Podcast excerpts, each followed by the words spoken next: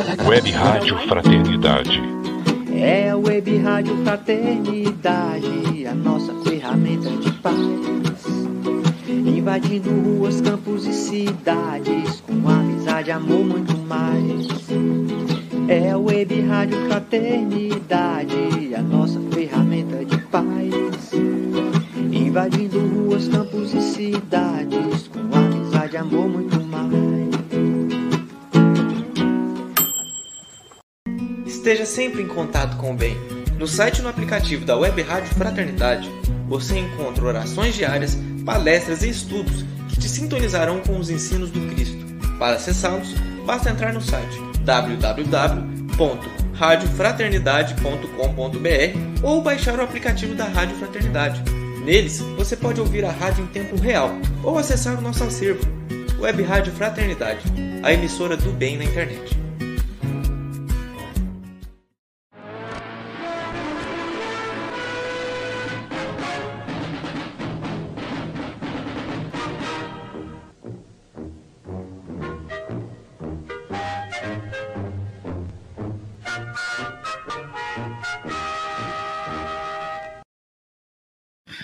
Muito bem, ouvintes, internautas espalhados pelo Brasil e pelo mundo. Que alegria a gente poder estar aqui juntinho de você. Deixa eu tirar aqui o retorno que está chegando aqui.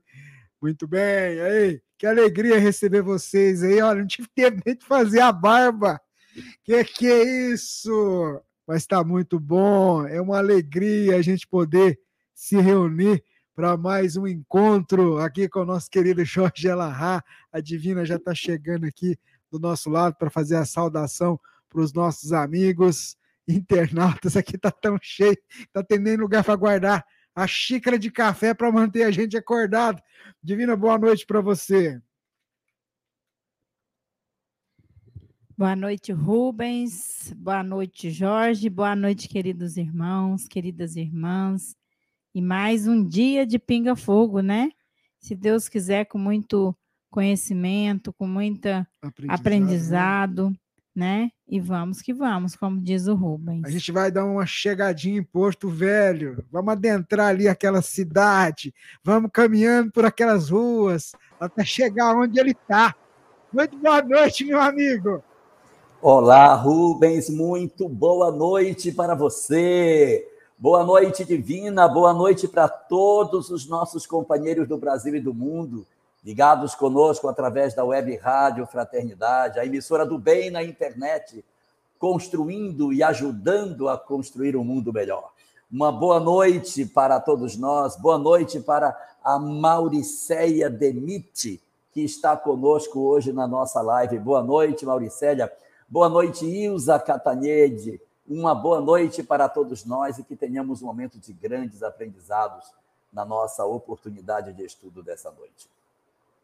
É isso mesmo, Jorge. Vamos aproveitar para a gente poder é, ter essas experiências e crescer e evoluir e desenvolver e progredir esse espírito custoso que a gente ainda é. Né? Eu, eu ainda estou sobre muita emoção da sua fala ontem, viu? Hoje eu já chorei também, porque eu ouvi de novo. Eu assisti de novo hoje e chorei, você acredita? Ah, mas quem que não vai chorar com você, né? Não tem jeito, a gente chora junto. Bom, a gente vai, antes de começar o programa, eu queria convidar todo mundo para a gente manter a nossa conexão com Deus e agradecer, Senhor, mais uma vez, por permitir que a gente se encontrasse para esse trabalho, para essa atividade a gente sabe das nossas limitações, Senhor. Mas também compreendemos esse teu amor por todos nós e que se transforma na oportunidade de servir na tua seara. E aqui nós nos encontramos. Permita que o nosso querido Jorge seja teu instrumento, Senhor. Trazendo a cada pergunta, a cada irmão que solicita esclarecimento, que ele possa ser porta-voz da tua mensagem consoladora, da tua mensagem explicativa. E aqueles irmãos nossos espalhados pelo mundo, agora ao vivo ou a qualquer outro momento que estiverem acompanhando o programa, que a tua equipe infinita de tarefeiros possa ir ao encontro e socorrer esses corações. Porque é em teu nome, Senhor, sob a tua proteção e a tua inspiração, que nós iniciamos a nossa atividade do Pinga Fogo de número 79, nesse primeiro de novembro de 2021. Muito bem, a gente queria nesse, eh, nesse início do programa também fazer uma saudação a todos os nossos companheiros que auxiliam é, nessa atividade e que colaboram com a propagação do Pinga Fogo. A FEB TV, a Rede Amigo Espírita, a TV Secal, a Web Rádio Amigo Espiritual, os amigos do Espiritismo.net, o pessoal do Portal da Luz, da TV Secal, os nossos amigos da Ediluz, dos nossos queridos amigos do Instituto IDEAC, a nossa eterna gratidão por somar conosco, fazendo com que essa mensagem do Consolador chegue a corações espalhados pelo mundo. Meu amigo Jorge Elahá, o que, que a gente vai falar hoje? A palavra é sua. Mas antes de falar, quero dizer para os meus amigos da TV 7 também. Viu? Eu pulei a TV 7, perdão. Ainda bem Nossos que você está aqui. da TV 7. Uma boa noite para todos nós. Nós estamos iniciando o mês de novembro, nos aproximando do final do ano, um ano de muitas experiências, de muitos aprendizados e também de muitas dores. Indiscutivelmente, esse foi um ano bem difícil, não só para o Brasil, mas para o mundo, porque as nossas expectativas de que a pandemia fosse passar porque ela já dava sinais de melhora no final do ano passado, acabou não se concretizando. E nós experimentamos a chamada segunda onda, que foi muito difícil e que levou muitas pessoas. Tivemos a desencarnação de muitos amigos queridos, de muitas, muitos amores, de muitos filhos, muitos pais, maridos, esposas, mães. Partiram deixando os nossos lares cheios de muita saudade. E amanhã, particularmente, é um dia que a nossa sociedade ela convencionou consagrar o dia de amanhã para a memória daqueles que partiram. E o que pensa o Espiritismo sobre tudo isso? O Espiritismo considera que relembrar as pessoas que partiram é um ato de amor. Seria uma ingratidão de nossa parte se nós, assim que nos desembaraçássemos da convivência com aqueles que tanto foram importantes nas nossas vidas, nós os esquecêssemos por completo, justificando que a vida na matéria é muito pequena diante da imortalidade, portanto, não se justificaria nem sequer ter saudade. Não. Não é assim que a doutrina espírita considera. A doutrina espírita considera que a saudade é um sentimento legítimo, o desespero não desespero, a desesperança, a blasfêmia, a ruptura com Deus. Esses movimentos emocionais, eles não são saudáveis. A gente até entende que, em virtude da dor, nós possamos ter alguns momentos de negação e de desconstrução do nosso equilíbrio. Mas é preciso, é necessário que nós façamos o esforço para manter a nossa serenidade, ainda mesmo que os nossos corações estejam sangrando. Por que fazemos isso? Por três causas distintas. Primeiro, por aquele que partiu. E aquele que partiu, quando ele sente o nosso desespero, o nosso desequilíbrio, ele se angustia. E isso não faz bem ao desenvolvimento espiritual dele. Os espíritos, portanto, nos contam que essa possibilidade de nós termos essa presença desse desespero muito próximo dos nossos dias acaba produzindo nas nossas almas muitos sentimentos de dor, muitas dores. Então a gente pode ter saudade, sim. E como fazer?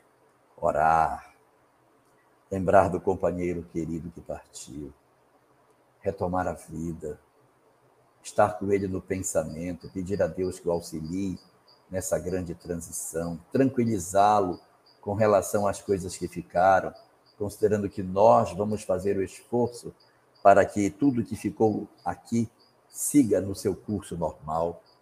Então, a primeira coisa que a gente tem que fazer é por ele, para que ele esteja bem e não se desespere.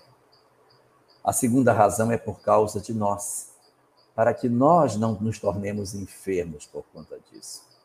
Para que as nossas dificuldades emocionais não acabem produzindo em nós é, desequilíbrios que sejam permanentes e que nos retirem do foco das nossas vidas, que nos adoeçam. Ter dor é compreensível, mas adoecer e permanecer nesse processo de adoecimento por muito tempo deve ser trabalhado sob pena de nós perdermos, de certa maneira, a possibilidade produtiva que temos pelo amargor que pode tomar conta das nossas horas. Então, sentir saudade sim, mas cuidar para que a gente não adoeça por conta disso. E o terceiro fator, qual é? Se já foi o outro e já fomos nós, quem é o terceiro? O terceiro são os que ficaram, os outros filhos, os nossos irmãos, os nossos cônjuges, que não podem ser esquecidos. Às vezes, quando o luto entra no lar, ele esmaga de maneira tão profunda as nossas vidas que nós acabamos esquecendo dos outros, daqueles outros que compõem a nossa equipe doméstica. E o Espiritismo nos ressalta para que não esqueçamos disso. E no dia de amanhã, que é um dia consagrado para a questão dos chamados mortos, muitos costumam visitar o cemitério. O que pensa do Espiritismo? O Espiritismo? O Espiritismo pensa que aquelas pessoas que assim creem e que isso constitui sua fé, devem viver a fé que possuem porque essa é a expressão de religiosidade que elas têm.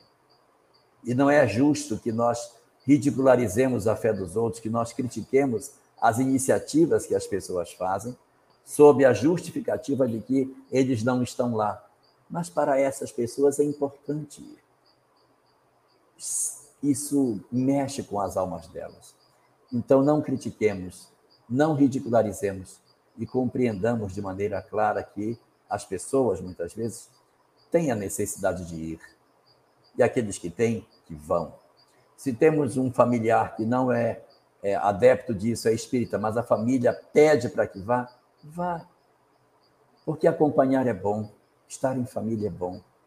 Pode parecer é, pernóstico, pode parecer uma atitude de, de indiferença, dizer, não, eu não vou lá, ele não está lá, ele está aqui não adianta eu ir lá. É verdade, mas deixe os corações chorarem próximos dos túmulos. Os que nisso acreditam devem permanecer fazendo o que fazem, porque o despertamento da alma é um processo que vai acontecer naturalmente com o amadurecimento do espírito. Então a gente segue, a gente vai. Agora, da nossa parte, individualmente, sabemos da desnecessidade de estarmos lá, porque às vezes o parente está do lado de cá.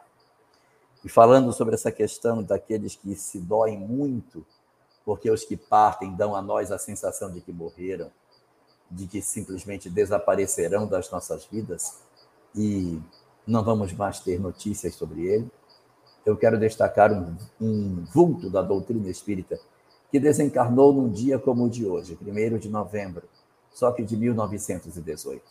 Eurípides Barçanufo desencarnou numa pandemia, desencarnou da gripe espanhola. Mas a sua desencarnação, sua morte, não justificou o seu desaparecimento. E quanto mais produziu Eurípides até os dias de hoje, realizando tarefas de socorro, tarefas de serviço no mundo espiritual de maneira pujante, dando para nós a compreensão de que Eurípides vive, os nossos parentes também vivem. Oremos peçamos por eles, guardemos o nosso equilíbrio e cuidemos dos outros, que Deus confiou aos nossos cuidados, para que cumpramos as nossas responsabilidades, ainda que com o coração sangrando, porque é só o serviço ao outro que fecha as nossas próprias feridas. Muito bem, Jorge Elahar. Vamos seguindo aqui com o nosso programa, com o Pinga Fogo os nossos amigos acompanhando aí pelos vários canais. Eu queria dizer ao pessoal que está acompanhando a gente no Instagram, se cair aí, a gente está com a transmissão no YouTube, viu? Então, aí vocês aí, é só procurar no YouTube. A próxima pergunta, a primeira pergunta do programa, Jorge, é da nossa irmã Adriana.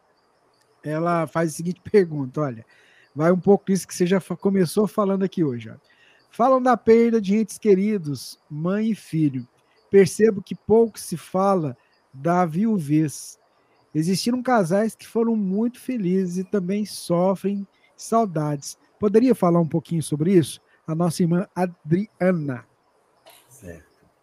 Olha só, é, essa questão da viuvez, ela é muito importante para nós, porque ela acaba produzindo nas nossas vidas um sentimento que a gente não espera, porque nós casamos com alguém e ficamos aguardando a, a, a condição de entendimento das nossas vidas, como se quando a gente envelhecesse, nós teríamos esse parceiro por toda a vida conosco.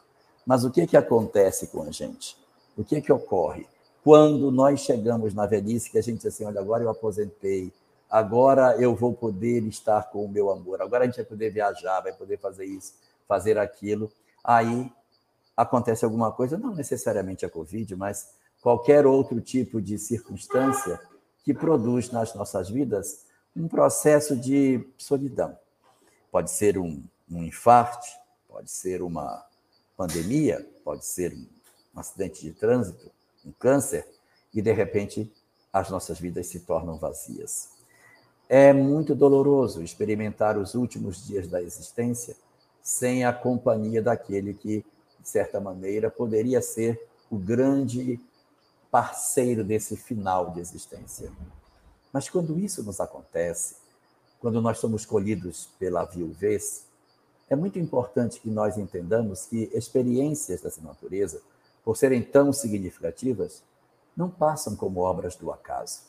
Elas assim acontecem porque elas são, no fundo, experiências que a gente vai precisar delas para trabalhar as nossas emoções. Até porque os indivíduos que partem pela via da viuvez, eles muitas vezes são companheiros que vivem essa experiência conosco para nos dar alguns experimentos que a gente precisa. Quantas pessoas têm que, diz, que dizem: não aproveitei o tempo que nós tínhamos. Porque briguei e agora sinto falta. Era tão bom os nossos dias e eu procurava sempre criar uma confusão.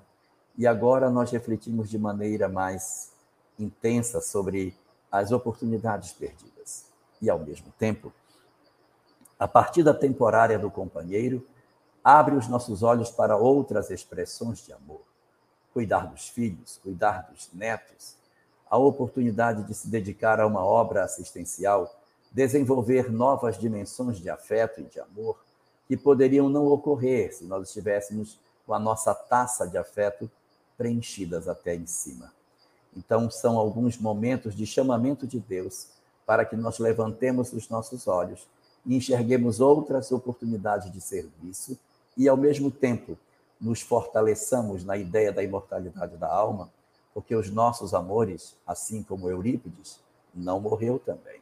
Nos aguarda, vela por nós, nos aparece nos sonhos, e assim que nós nos desembaraçarmos do corpo físico, eles nos aguardam para retomarmos o nosso processo de convivência e de amor na construção e consolidação dos laços de afeto que só devem crescer nessa caminhada maravilhosa do homem rumo à felicidade.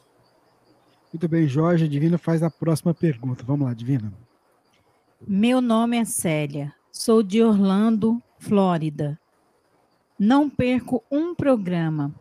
Quando saio do centro, nas segundas, já ligo o carro e vou ouvindo o rádio do carro e vou ouvindo no caminho. No rádio não, né? Certo é o celular. Eu que acrescentei rádio aqui. Querido Jorge Larra, Preciso de sua ajuda.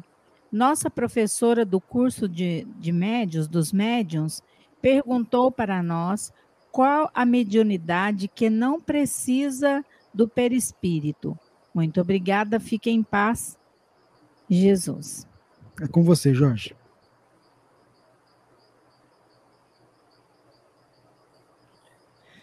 Tempo para o Jorge todas usam o perispírito. Porque o processo de comunicação, se for pelos efeitos físicos, no processo dos efeitos físicos, quando eu faço movimentação de objetos, talvez ela queira se referir a essas, né? Porque a pessoa excreta, por exemplo, materialização, eu excreto essa substância, o ectoplasma, e ele vai pegar forma. É provável que ela esteja querendo se referir, referir às, à mediunidade de efeitos físicos, porque ela tem pouca proximidade com o processo de, de comunicação em si na mente do médium. Então, há, há o envolvimento e ele exala as substâncias, os fluidos característicos que vão produzir os fenômenos. Já a mediunidade de evidência, audiência, as mediunidades de efeitos inteligentes, elas todas passam obrigatoriamente pelo perispírito. Acho que deva ser, nesse sentido, as mediunidades relacionadas aos efeitos físicos. Mediunidade de materialização, movimentação de objetos, coisas do gênero, porque doa-se o fluido e o processo se dá longe do médium.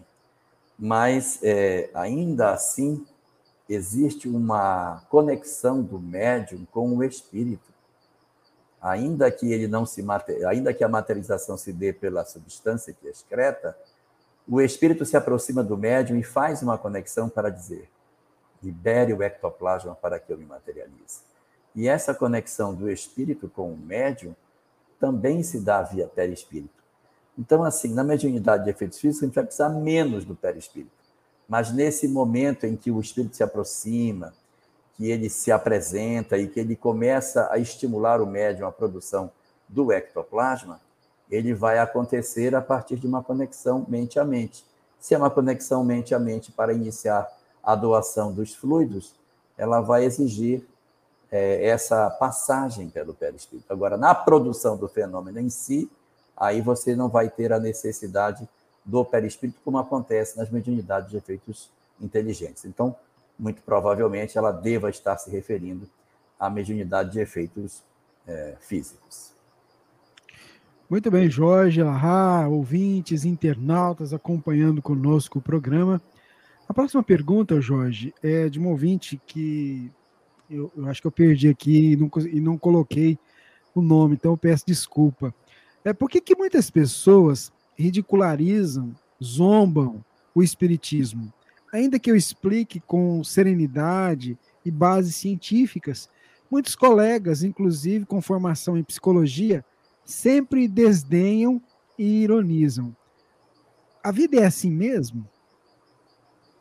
Existem duas grandes razões para que exista esse processo de rejeição do Espiritismo. O primeiro é um motivo religioso. Houve uma época em que, de certa maneira, havia uma oposição ao movimento espírita dentro dos ambientes religiosos.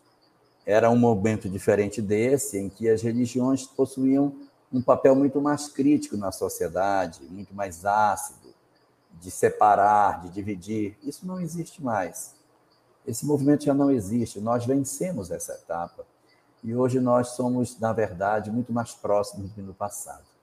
Nós hoje estamos muito bem no sentido da integração entre as doutrinas religiosas e se aproximar, porque a própria pandemia, ela mostrou que, na verdade, nós temos é mais é que nos unir para socorrer os que mais padecem. Então, já faz um tempo, já vinha não só da pandemia, mas de antes, um processo de aproximação das doutrinas. Essa dificuldade que muitas vezes tivemos no passado, ela desaparecia. E de onde vinha essa dificuldade que as religiões possuíam? Elas vinham exatamente da conceituação equivocada do Espiritismo. Até a década de 60, todas as doutrinas que apresentavam qualquer comunicação com o mundo espiritual eram rotulados como se fossem espiritismo, qualquer uma. Em qualquer ambiente que eu fosse e que existisse uma manifestação espiritual, ah, é espiritismo. Mas foi exatamente o trabalho persistente dos nossos precursores, dos grandes divulgadores da doutrina dos anos 50, 40, 60, e aí eu incluiria Divaldo Franco como sendo um grande expoente nesse sentido, as obras de Chico Xavier, o trabalho diligente feito por professor José Raul Teixeira, foi muito importante para que essa conceituação mudasse. E hoje o Espiritismo é bem mais compreendido, bem mais entendido, e existe ainda algumas pessoas com essa posição, mas a tendência é que isso diminua. E o segundo grupo, que também apresentava resistências ao espiritismo, eram as academias científicas. Por quê? A motivação era outra. As academias de ciências, elas têm uma tendência a serem materialistas, a negarem a existência do espiritual, a considerar o homem apenas como o fruto de um acidente biológico, como se nós não tivéssemos nada, nenhuma porção espiritual dentro de nós. E isso conduziu muitos cientistas a construírem teses, ideias e, e de certa maneira, uma corrente de pensamento que tenta negar as realidades espirituais que nós, dentro da doutrina espírita, apresentamos. Só que dentro da própria ciência materialista, como que se fosse a fórceps, eles estão se curvando à espiritualidade das coisas, não necessariamente ao espiritismo, mas às verdades espíritas. Cada vez mais a ciência se aproxima da ideia de que a alma existe, com as experiências de quase morte, com os fenômenos do coma que acontecem e que os médicos ficam surpresos com a capacidade das pessoas de conseguirem explicar determinadas coisas que não poderiam saber porque estavam em coma. Como também na área da psicologia, os avanços que a psicologia transpessoal, que a psicologia positiva tem feito em todos nós, oferecendo leituras bastante interessantes sobre a imortalidade, e agora mais recentemente a constelação familiar, falando que em nós existe alguma coisa de não material chamada de um campo e que o campo transfere as energias de um ponto para o outro. Essas movimentações dentro da própria academia estão, de certa maneira, também servindo para que isso aconteça. Mas se eu puder dar uma sugestão a você, não discuta, não teme. Melhor estratégia para divulgarmos o Espiritismo é mostrarmos a nossa conduta. A gente nunca deve oferecer aquilo que as pessoas não querem ouvir. Então a gente convive com os outros e sempre que possível diz: não, eu não, não quero fazer isso. Minha doutrina considera que isso não é bom por causa de tal coisa. Mas a gente não precisa ficar, olha, mas o Espírito existe. Você simplesmente vive a doutrina e deixa que os outros percebam que as nossas vidas podem ser profundamente modificadas se nós tivermos uma leitura diferente. Então, enquanto as pessoas vão defender o aborto de uma criança anencéfala, você poderá dizer: não, não, não, não apoio essa ideia por causa de determinados conceitos. Então, entender a vida por outro ângulo ajuda muito do que teimar e discutir do ponto de vista de ideias com aqueles que não querem aceitar. É interessante isso que você colocou, porque também tem a maturidade do outro, né, Jorge? Que Sim. só vai ser adquirida com o tempo, não adianta, né? Talvez nós, há um tempo atrás, tínhamos uma visão mais equivocada Exatamente. e amadurecimento, né? O amadurecimento, a leitura, os esclarecimentos, nada impositivo, nada de forçado. Né? Ó, parabéns que a internet hoje está, ó, Parabéns, viu? Valeu o investimento. Poxa vida. Se você soubesse disso, você estava usando isso há mais tempo, né? Oh, meu Deus. É, depois que inventaram a fibra ótica, meu amigo. Oh, maravilha. Vamos lá. O, a Divina vai fazer a próxima pergunta, Divina. 30.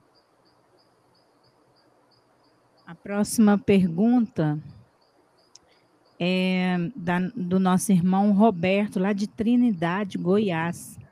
A famosa cidade de Trindade, ali pertinho de Goiânia. Um abraço para os nossos mesmo. amigos lá de Trindade.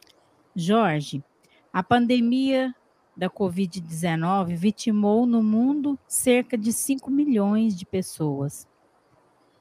Como o plano espiritual recebeu esse número de desencarnados, milhares por dia? Obrigada, Roberto. Olá, Roberto. Boa noite para você. Um, eu recomendaria a leitura dos capítulos 24, 41 e 42 do livro Nosso Lar. Nessa obra, André Luiz vai apresentar para nós o que acontece durante um período de guerra. Não é uma pandemia, é uma guerra, mas é como se fosse a mesma coisa. Uma quantidade muito grande de espíritos desencarnando ao mesmo tempo, exigindo esforços mais concentrados do mundo espiritual. E nessa obra a gente encontra detalhes sobre as grandes mobilizações que os espíritos faziam para receber a, o volume tão acentuado de desencarnantes no mesmo dia. E agora, mais recentemente, nós tivemos uma obra bem interessante nos rumos do mundo de regeneração, psicografia de Divaldo Franco, e o autor espiritual é Manuel Filomeno, em que ele conta isso também. Ele diz que nesses períodos em que os planetas experimentam esses processos dolorosos, entidades de outros orbes vêm se juntar, porque nós somos integrantes do universo. Nós não pertencemos aos nossos planetas. Então, quando um determinado planeta experimenta algum tipo de dor, uma guerra, uma pandemia, algo que promova uma desencarnação muito acentuada, os espíritos se mobilizam de outros lugares para socorrer as regiões que estão sendo afetadas. Nesse sentido, portanto, diz a obra de Manuel Filomeno que uma quantidade expressiva de entidades espirituais aqui compareceram para ajudar, um, os desencarnantes, para ajudar, dois, os hospitalizados, para ajudar, três, as equipes médicas de enfermeiros, técnicos, para ajudar, quatro, os cientistas, para ajudar, cinco, os governantes, para ajudar, seis, as famílias em processo de sofrimento, quer sejam as ilutadas, quer sejam aquelas que se encontravam em processo de aflição pela internação de seus entes queridos. Então, contingentes muito elevados de espíritos compareceram à Terra para realizar esse trabalho e ajudar a humanidade a ser é, protegida, acolhida, assistida nesse momento tão singular realmente 5 milhões de pessoas num intervalo de tempo muito curto,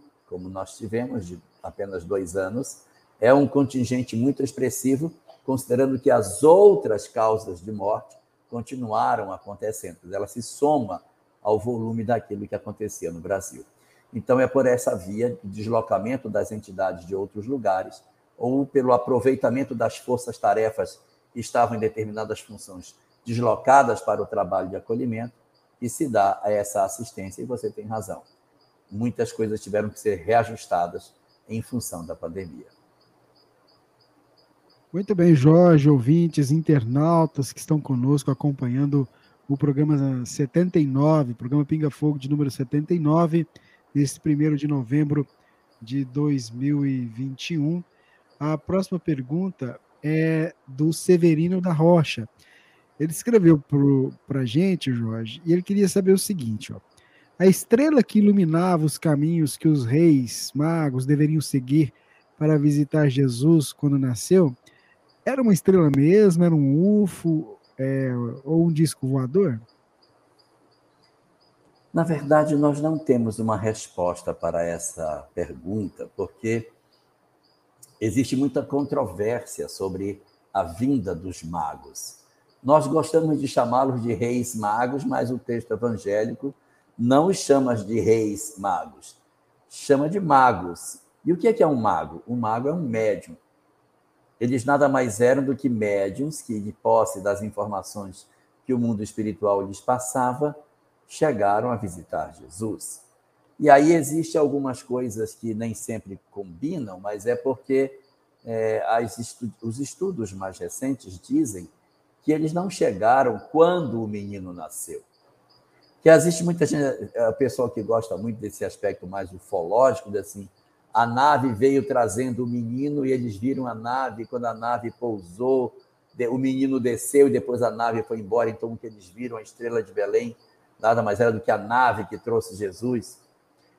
Só que os estudiosos dizem que é, não foi quando ele nasceu os magos visitaram Jesus bem depois, quando ele já estava aproximadamente com dois anos. Eles passaram depois por lá. E existem alguns estudiosos que dizem que a visita deles não foi concomitante. Veio um, veio outro, veio outro, a gente também não sabe quantos são. O Evangelho não diz que foram três, nem diz que era Belchior, Baltazar e, e me esqueci o nome, o nome do outro, mas também não importa, não está nos Evangelhos isso vem da tradição. Então, nós não temos essa, essa notícia com relação aos reis magos ou aos magos. Então, na medida em que você vai desconstruindo isso, de que não foi na hora que o Cristo nasceu, e que eles podem ter vindo em momentos distintos, a ideia de uma nave acaba se desfazendo. E os astrônomos começam a trabalhar muito mais em cima de uma supernova, que teria acontecido naquele período do nascimento do Cristo.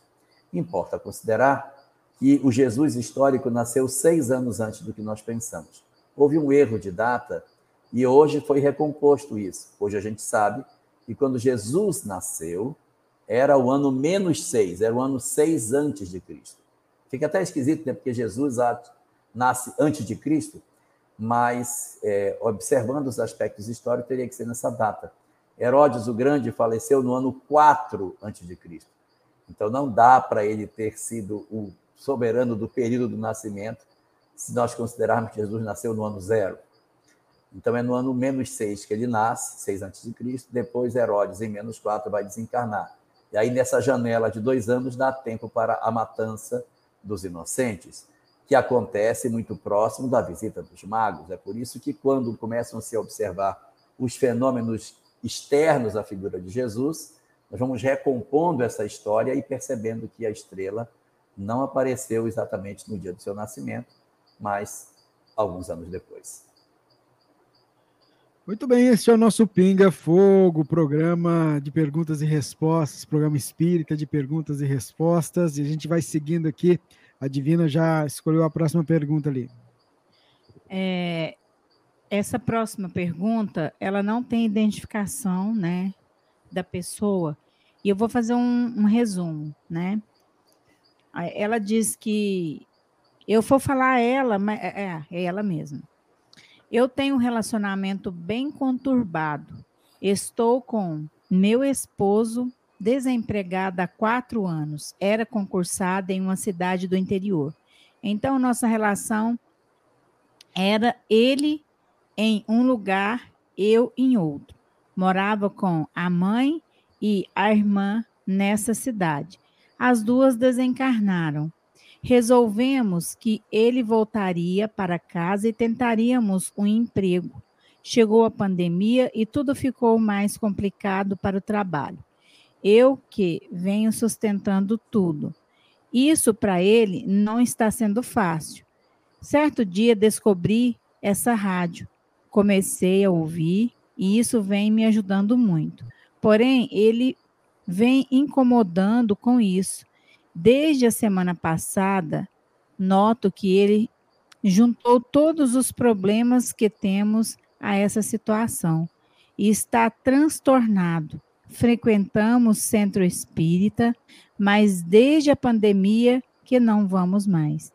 Ele é perturbador, agressivo. Quando começo a ouvir a rádio, ele começa agora quer ser santa ah, e faz alguns comentários, né? É, eu agradeço muito e travo uma luta grande quando se trata de família.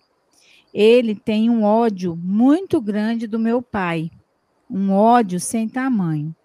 Meu desejo era apenas ter uma família, não perfeita, mas uma família onde o meu esforço fosse reconhecido onde eu pudesse ser feliz e fazer as pessoas felizes. É mais um desabafo, né, Jorge? Aí uma palavra para ela, para essa nossa irmã. Tem mais coisas aqui, mas assim, aí eu Tem. não vou ler, não. Resumiu. Resumi. Na verdade, a gente recebeu isso hoje, Jorge, e eu falei, olha, vou levar para o Jorge poder ajudar a gente dar um primeiro momento para poder prestar um socorro para nossa irmã. Esse fenômeno da dificuldade do homem em se sentir sustentado pela mulher é muito comum. Seu marido não é o primeiro a experimentar esse tipo de circunstância. Nós temos muitas pessoas no Brasil, não só no período da pandemia, mas que se sentem desconfortáveis quando eles deixam de ser o provedor do lar. E isso, na verdade, decorre de um sentimento de dever é uma virtude, é uma nobreza de caráter que você precisa encontrar essa visão para esse processo, para você não vê-lo como uma pessoa desajustada, desesperada, Porque, de repente, para você é perfeitamente razoável que você possa prover a casa enquanto ele está com dificuldade. Quantas vezes os maridos provêm a casa quando as esposas estão com dificuldade?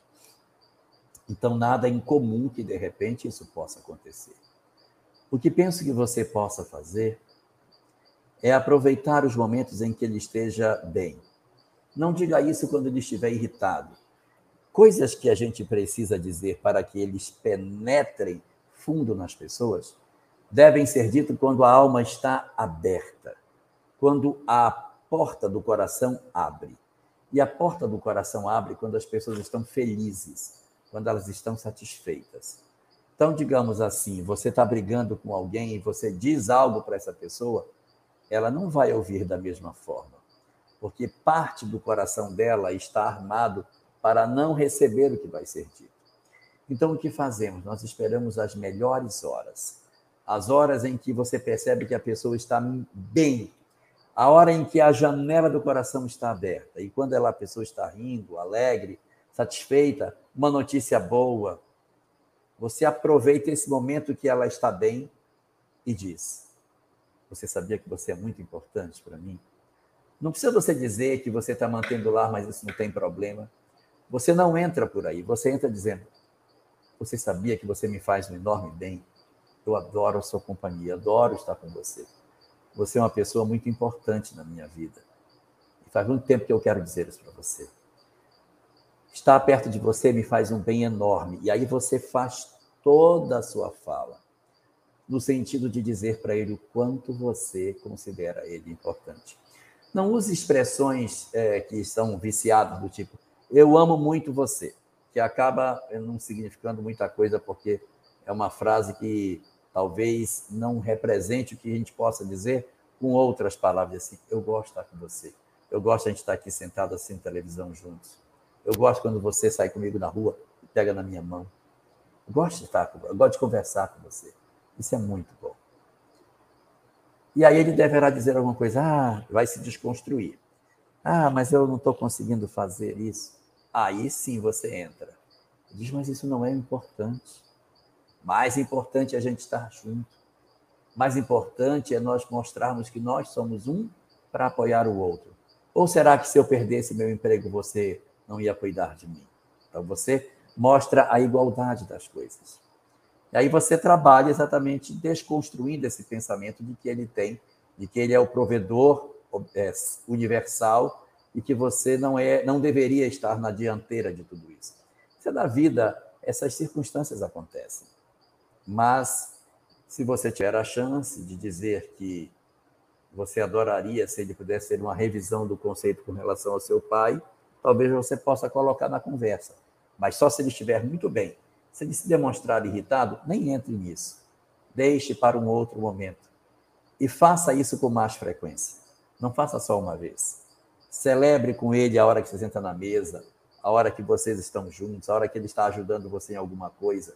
Reforce nele o quanto ele é importante para você. Que isso talvez possa retirar um pouco desse peso que ele sente como se ele fosse uma carga sobre os seus ombros. E na medida que ele for relaxando lá na frente, você pode entrar com a história do seu pai, que está incomodando muito você. Muito bem, vamos seguindo com o programa Pinga Fogo, programa de perguntas e respostas. A próxima pergunta, Jorge, é a seguinte: Nós espíritas sabemos que ninguém reencarna para ser um assassino ou ser assassinado, melhor dizendo. Levaria o assassino a adquirir uma dívida e assim ocorreria um ciclo interminável. Certo. No caso ocorrido há algumas semanas com o ator Alec Baldwin, que matou uma colega no set de filme por uma distração, poderia estar na programação reencarnatória? É a dúvida que o nosso irmão tem. Poderia estar, ah, veja, essas questões da desencarnação a gente considera assim. Primeiro ponto, desencarnação é um fenômeno forte demais para ser obra do acaso. Então, obra do acaso não foi essa janela de tempo no qual a moça desencarnou seria a janela de tempo para desencarnar.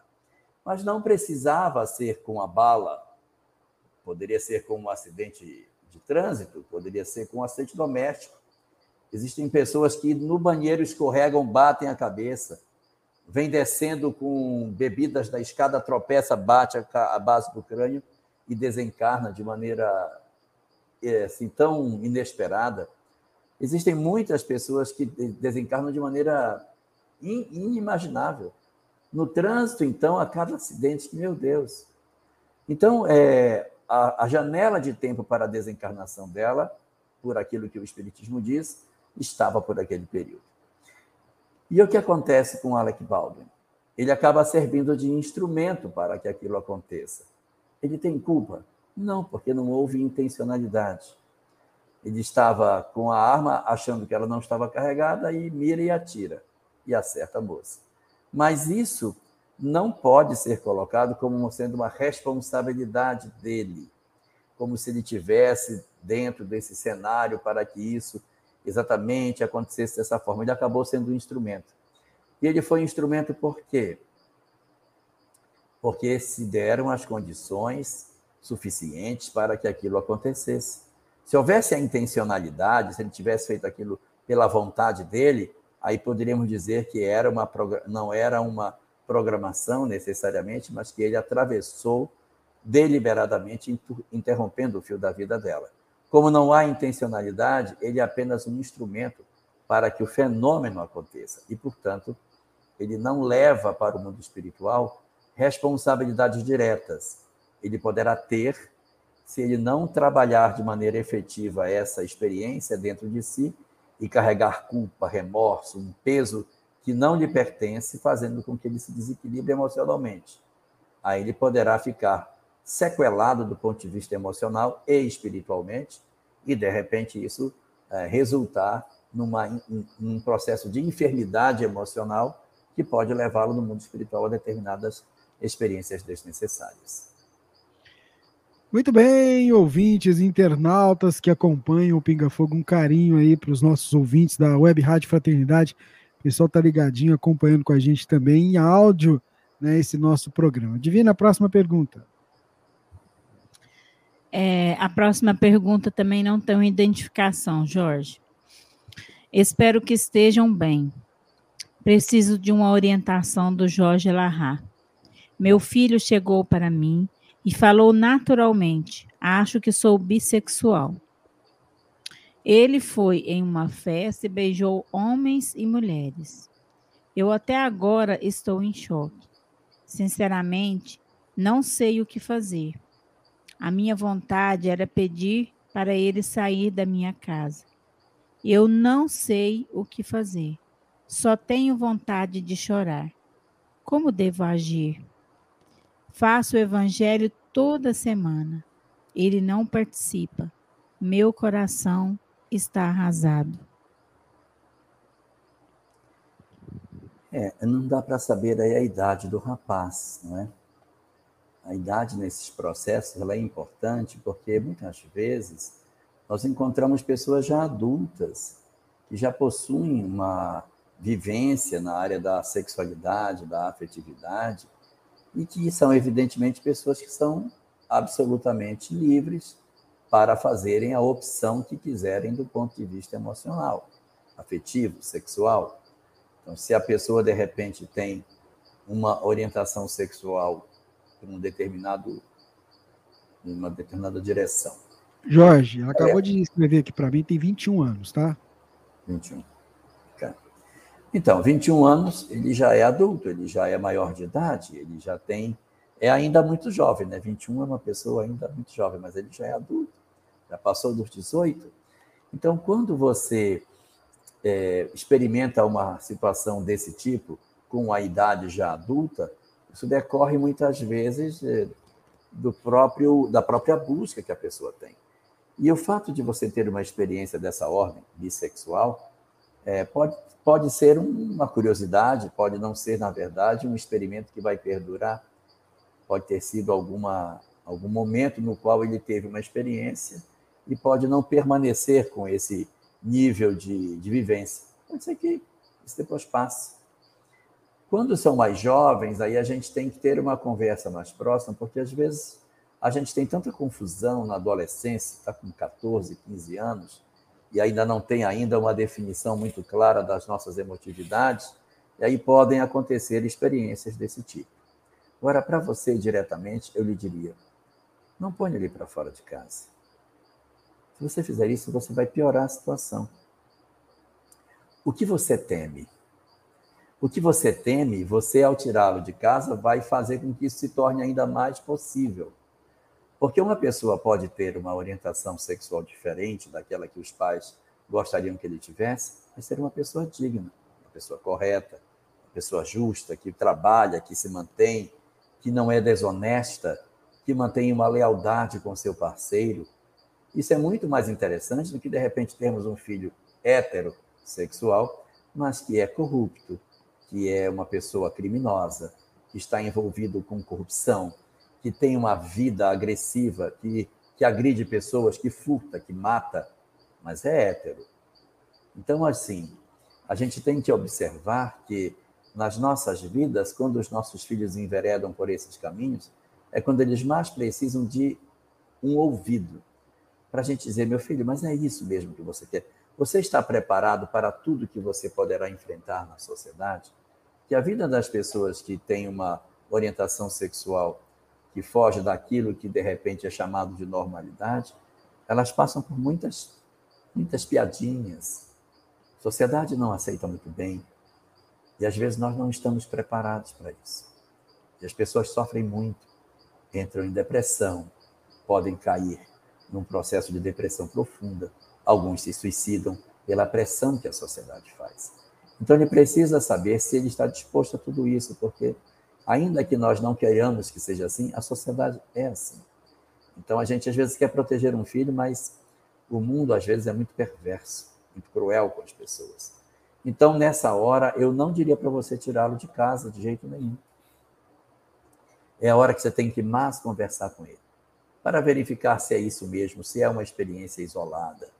Porque de repente pode ser que ele se consolide como uma pessoa bissexual ou até homossexual, mas pode ser que isso seja um episódio que ele está vivendo, algum conflito que ele pode estar passando, e você vai empurrar seu filho para fora de casa, independente de ser um episódio isolado ou ser uma opção que ele vai seguir de vida por toda a existência.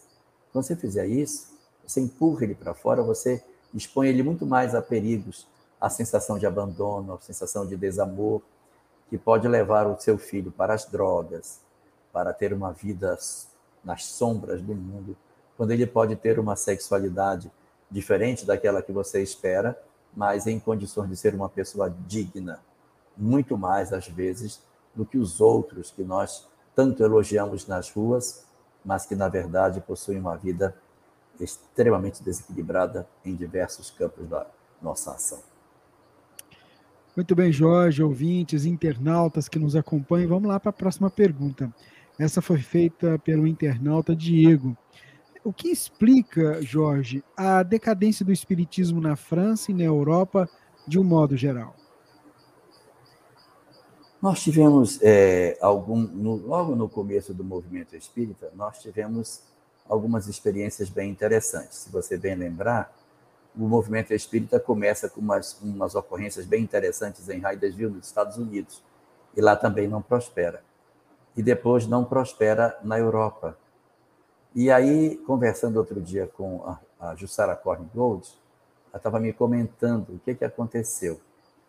Então, ela dizendo que nos Estados Unidos a dificuldade para o crescimento do espiritismo lá foi a reencarnação. Como era uma sociedade que tinha um processo escravocrata em curso, eles tiveram muita dificuldade de lidar com a ideia da escravização e a reencarnação. Isso não aconteceu no Brasil, porque nós tivemos um processo de miscigenação racial mais efetivo e facilitou com que não existisse um abismo tão grande entre a cor da pele das pessoas. E já na Europa, segundo os estudiosos que trabalharam essa questão, eles dizem que uma das razões pelas quais o movimento espírita se desarticulou na França, principalmente, é por conta da guerra a guerra teria produzido alterações muito profundas no sentimento das pessoas. O sentimento de desamor, de desassistência, de dor, de desamparo, levou dos homens a esperança. O Brasil não experimentou a Segunda nem a Primeira Guerra Mundial em seu solo. Então, nós não vivemos essas experiências lá, Eles perderam muitas pessoas e o desalento tomou conta das pessoas. Somando-se a tudo isso, o cristianismo do Brasil é um cristianismo que não experimentou a Inquisição de maneira forte.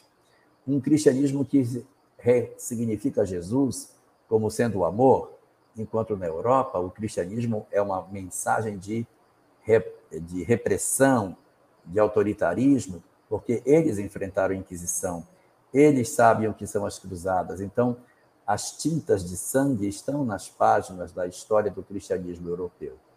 Isso faz com que as religiões tenham sido sempre vistas, nos últimos tempos, como instrumentos de dominação, fazendo com que, de repente, as doutrinas que traçam a questão para o espiritual são vistas com bastante estranheza pela possibilidade de quererem arrastar o ser humano para as vivências dolorosas que as religiões fizeram no passado. E quando a gente atrela espiritismo a cristianismo, aí é que a Europa fica ainda mais arredia com relação à mensagem que o espiritismo possui.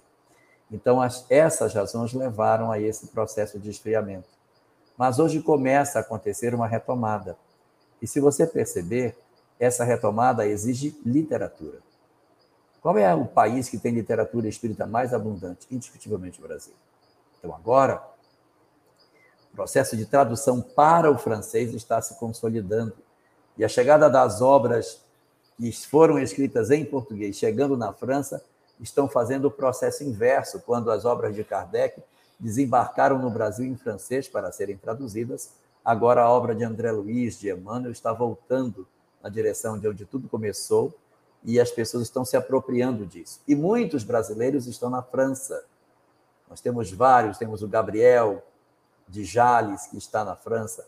Nós temos a Chiquinha, que também faz um trabalho maravilhoso na França, e muitos outros companheiros que estão ali levando essa ideia do espiritismo brasileiro e produzindo bons frutos. Acredito que em breve tempo a gente vai poder ter boas surpresas no solo europeu com a possibilidade da divulgação desse espiritismo maravilhoso que nós conseguimos conceber e construir dentro do Brasil.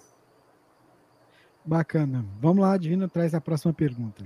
A próxima pergunta é de Neila Santos.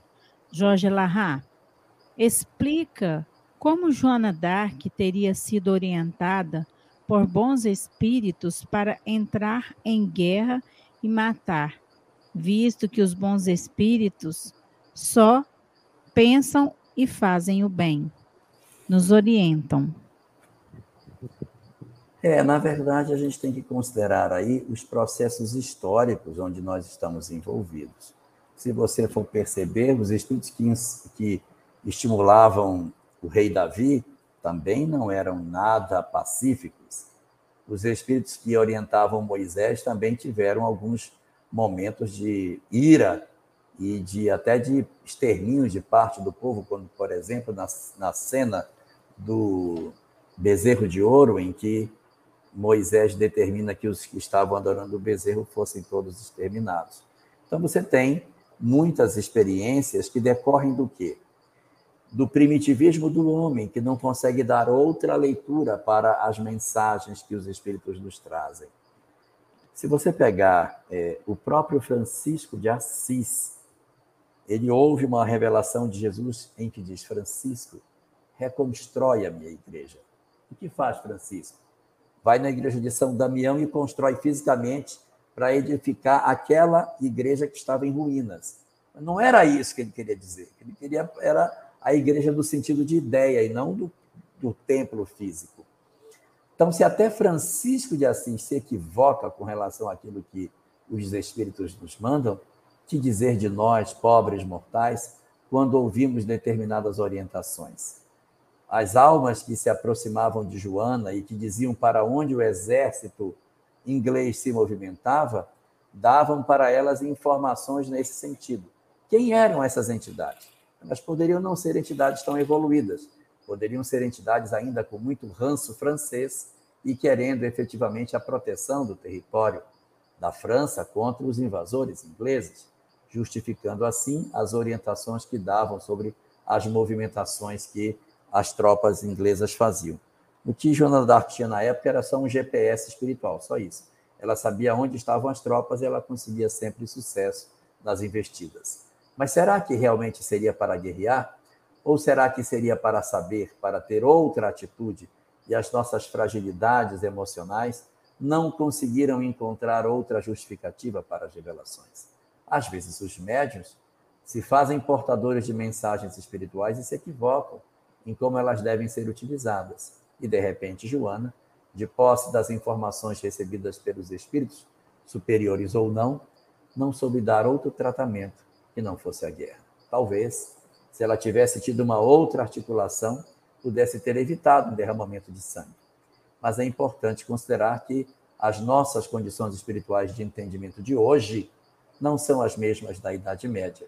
E ainda que ela tenha sido um grande médium, ela ainda assim possuía traços de guerreira que demonstra que dentro de si ainda havia muitas virtudes a serem conquistadas.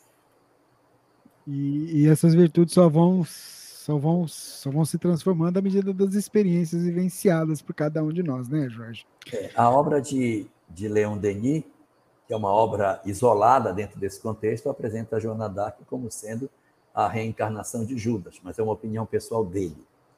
Essa, essa questão, ela precisa ter a universalidade dos ensinos dos Espíritos para você poder dizer, é, é isso mesmo. E aí também tem o seguinte: se Joana Dark era Judas ou não era Judas, se Judas era Joana Dark ou não, não muda nada. Eu continuo em casa tendo os mesmos problemas com meu filho, com minha mulher, com meu pai, com minha mãe, meus irmãos. Então nós temos que nos dar mais é, em atenção àquilo que verdadeiramente muda as nossas vidas e não aquilo que vem descedentar simplesmente a nossa curiosidade. É porque muitas vezes a gente, vai pelo, a gente vai pelo caminho da curiosidade, né? É, é isso aí fica, precisa. não, quem é a reencarnação de quem? É o que a gente não tem que saber. É, talvez não é, a gente só não pode centrar foco nisso, porque o essencial é a transformação do indivíduo. Sim. O que que isso, o que que isso te torna melhor? Ele pode saber, pode investigar, mas Sim. isso está te tornando melhor, né? Isso não, isso não, pode se converter num, numa obsessão no sentido eu quero saber quem era quem. Qual foram os apóstolos? Reencarnaram onde? Me dá, quero saber todos onde eles estiveram. Muito bem, vamos lá para a próxima pergunta que o Rubens selecionou aqui. Vamos lá. É, a, o nosso irmão Armando está acompanhando a gente e ele tem uma dúvida. Jorge, Barrabás tinha também o nome de Jesus? Como fica essa questão, por favor? Não. Barrabás o nome de Jesus? Não. É, na verdade, é, Barrabás ele tinha era um envolvimento muito forte com o grupo dos zelotes. Mas é, o nome dele mesmo a gente não tem, porque ele tem só o sobrenome. Barrabás não é nome, é sobrenome. Porque Bar, em, em aramaico, é filho de. Então ele é Bar Rabás. Ele é filho de Rabás. Agora não sei o que é Rabás, mas você tem é, um discípulo de Jesus chamava-se Bartolomeu. Ele é Bar, aí tem um P no meio. Bartolomeu. É um P mudo que depois até caiu. Na época do Rubens ainda usava Bartolomeu com um P no meio. Bartolomeu. Aí depois, se você pegar nessa época antiga, era Bartolomeu. Separa Bar e Ptolomeu. Então ele é filho de Ptolomeu, filho de gregos. Bartolomeu. E ele era Bar Rabás é, Simão Bar Jonas. Então ele não tem nome, ele tem só sobrenome. O outro que andava com Paulo era Bar Nabé. Ele não tem nome, ele só tem o nome do pai dele. E Barrabás, no texto evangélico, não aparece em nenhum momento com outro nome que não seja o nome do pai, como Bartimeu, o cego de Jericó, é filho de Timeu, mas não tem o nome. Barrabás não tem nome, mas tem uma forte vinculação com os zelotes, o que é, justificou sua prisão por sedição, que é traição ao governo, e depois o povo se ajuntou na porta do procuratório, que sabia que iria ser oferecido um preso, então ele já estava ali, ó, desde muito antes, sabendo que a hora que Pilatos oferecesse, não quero nem saber quem é o outro, mas nós vamos salvar nosso líder, Barrabás. Agora, que o nome dele seja Yeshua, eu não tenho notícia disso. Não conheço nenhuma obra que apresente ele dessa maneira. Pode ser, mas não conheço. Muito bem, Jorge, vamos seguindo aqui. A Divina separou a próxima pergunta para a gente.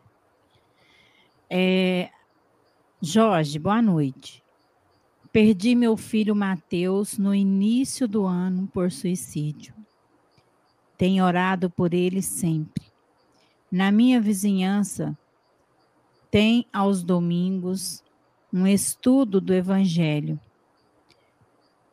Meu vizinho disse que ontem ele se manifestou no estudo, dizendo que ele pede mais prece e uma vela de sete dias, né? Que a irmã precisaria, que a irmã precisaria de um exame de sangue. O que você acha disso? Rômulo Rolande. Rômulo, é, suicidas não costumam se comunicar tão rápido após a sua desencarnação. Não é típico. Não é impossível, mas não é típico. Nós não temos como expectativa uma manifestação tão logo em virtude dos conflitos que muitas vezes essas entidades experimentam.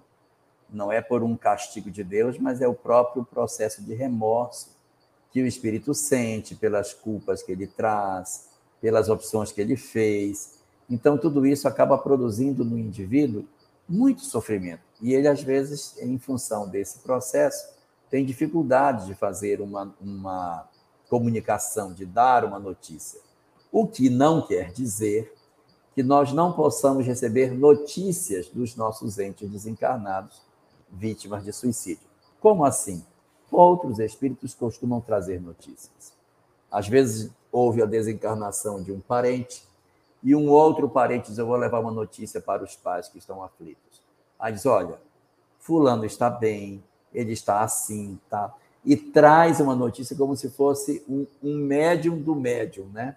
Ele vai trazer a notícia do outro, porque ele não está ainda em condições para se comunicar e traz algumas informações. O médium pode ter, na filtragem mediúnica, traduzido como se o espírito que se comunicava era realmente seu filho, mas pode ter sido alguém em nome dele. E na medida em que nós observamos que ele orienta a, o acendimento de uma vela para que isso aconteça, é um indicativo de que, se seu filho não tinha esse hábito, deve ser por conta da filtragem mediúnica, porque às vezes nós temos a sensação de que os espíritos estão se comunicando com uma linguagem, com algumas expressões que não são típicas deles. E é verdade, às vezes isso acontece, porque o, o próprio médium ele acaba tendo uma interferência na comunicação.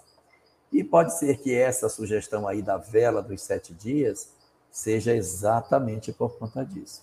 Se seu filho não era uma pessoa religiosa que tinha hábito com velas de sete dias, eu diria para você que essa informação pode ser decorrente da filtragem que o médium exerceu. Se ele tinha por hábito esse tipo de coisa, justifica o pedido. Justifica o pedido, mas não necessariamente o atendimento ao pedido. A gente pode, já que ele quer uma vela de sete dias, orar com muito mais intensidade por uma semana por ele, dizendo: meu filho, essa é a vela do nosso coração que nós estamos oferecendo a você. Para não criar um ritual, para não tentar representar com um objeto material a presença espiritual dos nossos filhos, que tem que ficar guardado dentro dos nossos corações. Se for possível é, orar mais amildadamente por ele, em virtude desse desejo dos sete dias, fazer um trabalho de oração durante uma semana mais intenso, penso que seria mais razoável do que o acendimento de uma vela, que pode não levar os nossos corações a se acenderem também. A vela que melhor ilumina o caminho dos nossos entes queridos é a vela das nossas almas. É orar por eles para que se acenda neles também a luz do entendimento da circunstância em que se encontram. Então, nós nos acendemos por dentro e oramos para que se acenda também a luz naqueles nossos que partiram. A vela material, ela pode até nos afastar disso, nos dando a sensação de pronto, a vela já está acesa, a luz já está indo, está atendido, e eu, eu, eu, eu não faço o movimento de acendimento interior para iluminar a minha vida e a vida do meu ente querido. Pense por aí. Pensa que possa ter sido alguém trazendo a notícia. Pensa que houve um, pensa, pense a possibilidade de ter havido um processo de filtragem mediúnica e intensifique as orações por uma semana para facilitar seu filho que sim, isso verdadeiramente está precisando de orações. Muito bem, vamos seguindo com o programa, com o Pinga Fogo. Nosso Quero ouvinte... só fazer uma frase. Desculpa, vamos lá. É que apesar de todas as questões que envolvem seu filho que se encarnou, o Espiritismo nos diz que todos nós, ainda que tenhamos partido pela porta do suicídio, teremos a possibilidade de nos recuperarmos, de nos reintegrarmos com a vida, retomarmos a nossa história e depois as famílias se reencontram lá na frente, depois de um período longo de restabelecimento. Não é uma coisa muito simples, mas a gente se reencontra, a gente se, se refaz em termos de emoção e ele muito provavelmente volta no lar depois de um tempo de refazimento no mundo espiritual para continuar a tarefa evolutiva a qual todos nós estamos sujeitos a caminho da felicidade. Muito bem, isso mesmo, Jorge. Vamos seguindo aqui, porque a gente tem um ouvinte nosso, está acompanhando a gente lá do Oregon, nos Estados Unidos, o Júlio. Ele e a esposa não perdem o Pinga Fogo, adoram, adoram as suas explanações. E resumindo aqui uh, as colocações dele, ele tem uma pergunta que é a seguinte: olha, poderia, por favor, nos explicar as consequências espirituais de uma casa que é mantida suja e desorganizada? Tá aí a pergunta do Júlio. Um abraço para ele e para a esposa. O problema não está, Júlio, na casa ser suja ou desorganizada. Porque, do ponto de vista da casa suja e desorganizada, o problema está físico, né? que vai juntar animais peçonhentos, é, sujeira, que pode adoecer as pessoas, etc. O problema espiritual não está na sujeira. O problema espiritual está no ânimo das pessoas que vivem ali. Então, quando eu olho, ai, está tão sujo, gente, amanhã eu limpo. Então, isso indica quem sou eu. Não é a sujeira física que está ali. Olha, está sujo, está mal lavado, está assim. Não, isso indica quem sou eu. Quem é o morador que olha sujo e diz: depois eu resolvo isso. Tem outras coisas para fazer significa que as minhas prioridades não estão relacionadas com a busca do belo, do limpo. Então, isso demonstra em mim o quê? Pode ser preguiça, pode ser depressão, pode ser um fenômeno de perturbação espiritual, pode ser um transtorno emocional que eu esteja sentindo. A pessoa pode estar doente fisicamente, está com uma febre, uma uma anemia, está com um processo orgânico grave, que ela diz, gente, eu tenho tanta vontade de ajeitar as coisas, mas quando eu olho, pegou uma malária. Nossa, eu olho na pia e digo, meu Deus, vamos jogar de novo. Aí joga de novo. Né? Então você vai observando que isso decorre por múltiplos fatores, mas isso indica muito da personalidade do indivíduo. E quando os problemas que impedem a limpeza não passam pelo orgânico, ou seja, a pessoa está com um braço quebrado, uma perna quebrada, ela está com um problema de anemia, está com uma malária, ela está com uma dengue, chikungunya, zika, e aí ela está num processo de dor muito grande. Não, não tem nada disso. É só emocional, então indica que o indivíduo está tomado por determinadas influências negativas. Então, quando você pergunta qual as consequências espirituais para uma casa suja e desarrumada, do ponto de vista físico, é pelas doenças que ela podem trazer. E aí depois você vai ver se o que motiva o indivíduo, que é o que é mais importante do que a casa, se são doenças físicas, que vão precisar ser tratadas, ou se ele está vitimado espiritualmente. Aí você olha uma pessoa que está em processo de drogadição, ela não limpa a sua casa. Geralmente as pessoas envolvidas com drogas, elas não têm ânimo para limpar. Elas têm outras prioridades e, portanto, abandonam completamente essa possibilidade. Então, indica se o indivíduo está harmonizado, em equilíbrio ou não. E só para concluir, quando nós entramos em depressão, até o banho a gente esquece. a gente deixa de escovar os dentes, de tomar banho, trocar de roupa, anda dias com a mesma roupa suja, azedinha. E aí, quem tem em casa parentes em processo depressivo, dê uma acompanhada nas roupas que a pessoa usa para medir se ela está ou não em processos de crise. A roupa, o cabelo. Pessoas em depressão não pinta cabelo, não pinta unha. Quem pinta unha e pinta cabelo estando depressiva, que está bem levinha. Depois de um certo grau de intensidade, a pessoa não se cuida mais. O pessoal vai começar a pintar as unhas e o cabelo. Então não dá. Não, mas. Depois, desse depoimento Mas, mas é verdade, as pessoas chegam no consultório dizem assim, doutor, estou numa uma depressão danada. Aí ele olha logo para a unha da pessoa. Unha toda feitinha, deprimida. É, tá, pode até estar tá deprimida, mas não está em grau avançado.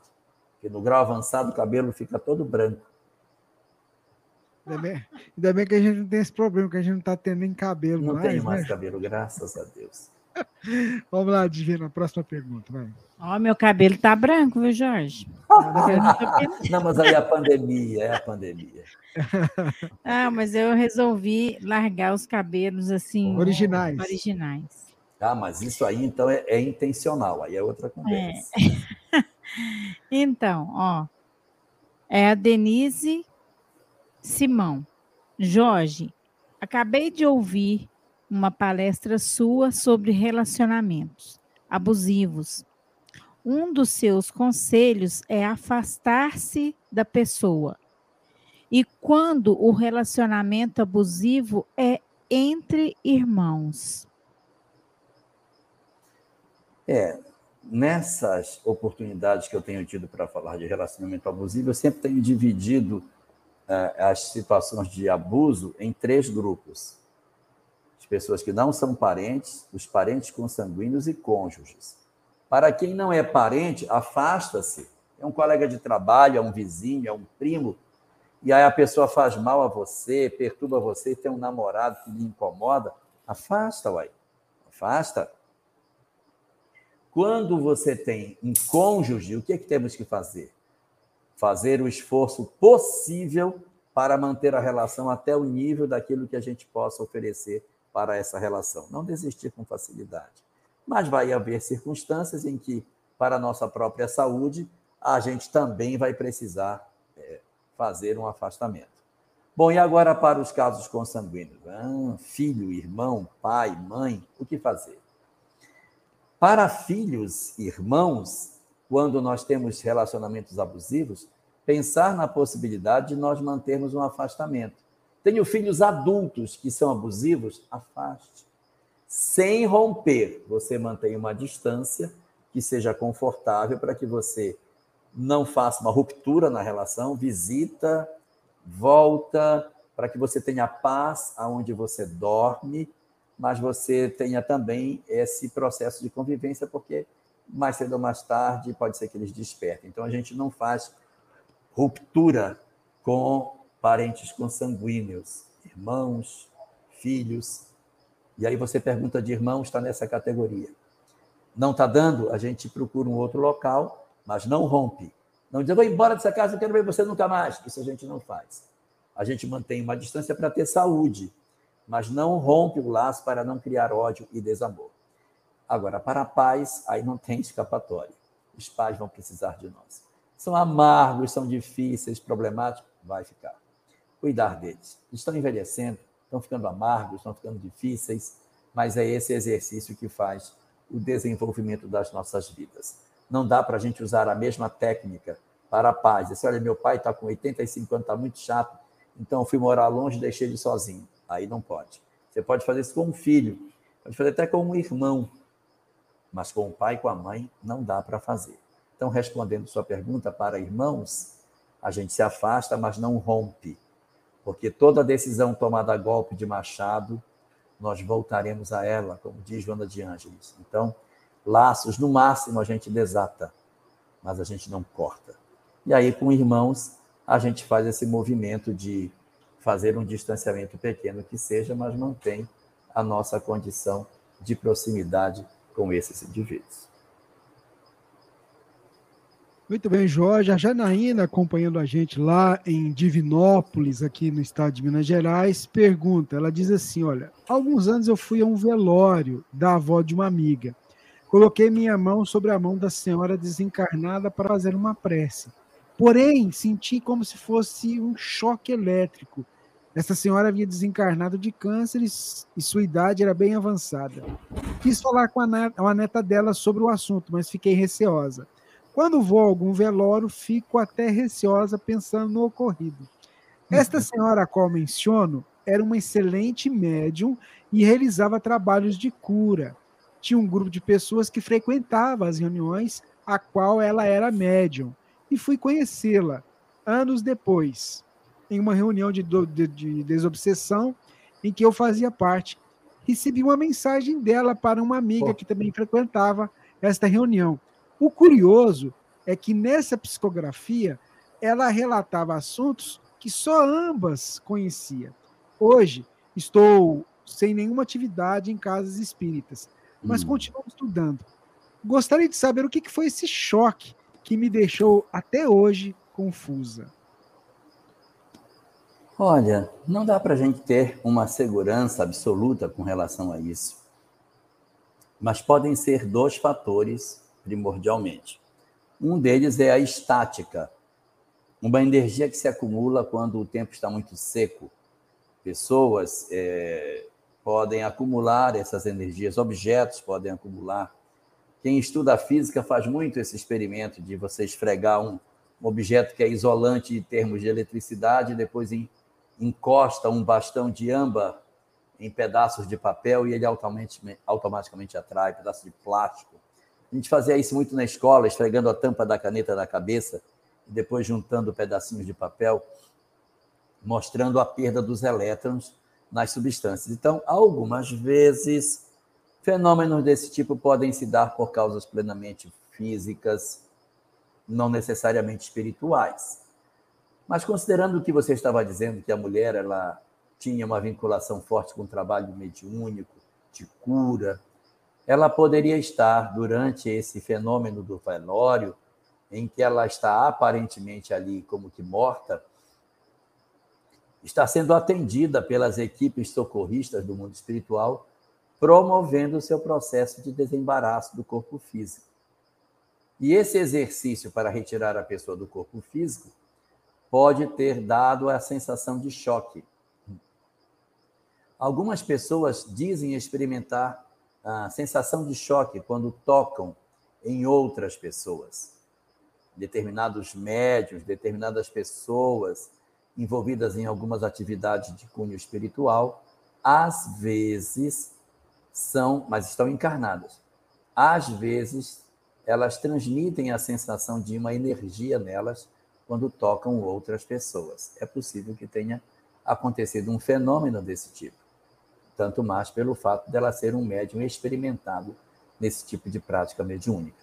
Então, sugiro a você que perca o medo, porque é pouco provável que esse experimento se repita, porque de repente alguém está num processo de atendimento tão intenso durante o velório, não é tão comum assim para justificar que a pessoa sinta choque ao tocar no corpo daquele que desencarnou. Esse é o nosso Pinga Fogo e a Divina já vai trazer a próxima pergunta. A próxima pergunta é da Priscila. Ela diz que está morando na Itália, porém sempre assiste o programa Pinga Fogo, que é muito esclarecedor. Manda abraço a todos, inclusive para a Sâmia também. Oh, meu Deus. Gostaria, por favor, de uma orientação. Onde moro, não tem um centro espírita próximo. Devo me deslocar, mas tenho um filho de um ano, por isso é difícil nesse momento. Faço estudos em casa e assisto palestras e gostaria de passar esse estudo da doutrina para meu filho Faço orações com ele todas as noites. Porém, teria algum livro que podem me aconselhar ou alguma forma de fazer ele aos poucos ir conhecendo, visto que ele tem apenas um ano. Não sei como apresentar o conteúdo. Poderia me dar algum conselho? Agradeço. Abraço a todos. Priscila. Com você, Jorge. Olha, Priscila, eu sugiro a você algumas iniciativas. Iniciativa número um é você, em virtude do tamanho dele, assistir às lives, aprender pela internet, participando dos estudos, dá para participar.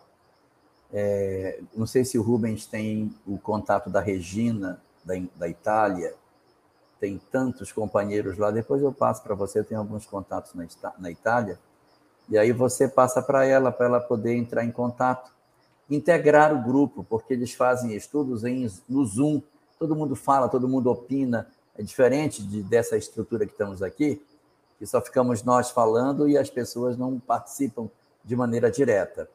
Então, é, a gente, quando participa de atividades na, na Itália, geralmente são feitas no Zoom. E aí está todo mundo junto, conversando, batendo papo, isso seria muito bom para ela, até pela idade do filho que ela possui. Com relação à forma de como esclarecê-lo, você pode esperar um pouco mais para dar a substância da doutrina espírita. Mas desde agora você pode dar a essência do espiritismo, que é o amor, o afeto, fazer ele sentir segurança na sua presença, dizer que o ama, dar a ele todo o sentimento que você tem. Nesse primeiro momento da infância, a gente não apresenta discussões técnicas de espiritismo. O mais importante agora é a semeadura moral, então, é ensiná-lo a dividir, ensiná-lo a amar, a respeitar as pessoas, a ser mais fraterno, a, a, expressar as suas emoções. Isso é muito importante.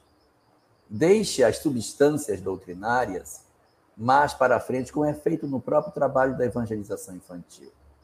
Nós vamos ter no primeiro ciclo da infância, 7, 8 anos, a entrada de conteúdos doutrinários, encarnação, mediunidade, mundo espiritual, isso é tratado mais à frente. E nesse período anterior da evangelização de bebês, do maternal e jardim, a gente cuida muito, muito mais dos aspectos da parte que diz respeito à moral cristã. E sobre os livros que você procura, eu lhe aconselharia dois: o Livro dos Espíritos e o Evangelho segundo o Espiritismo, para leitura de cabeceira e para que você pudesse se apropriar desse conteúdo para participar com bem mais proveito das lives que o pessoal da, Inglaterra, da Itália costuma fazer. Meus parabéns aí pelo seu trabalho de envolvimento. E qualquer coisa, a Web Rádio Fraternidade está à sua disposição para ajudar você a entrar em contato com os vários grupos que a Itália possui e que vão lhe receber muito bem. Inclusive, até a Divina me lembra, porque é tanta coisa, né? Mas a gente vai passar para você, viu, Priscila?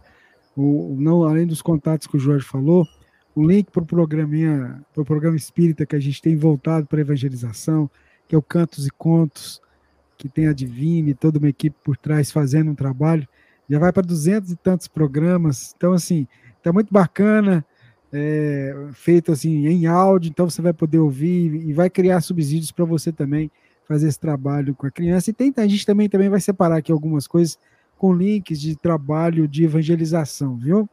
Tá bom? Mas é muito bacana ver esse, essa sua preocupação.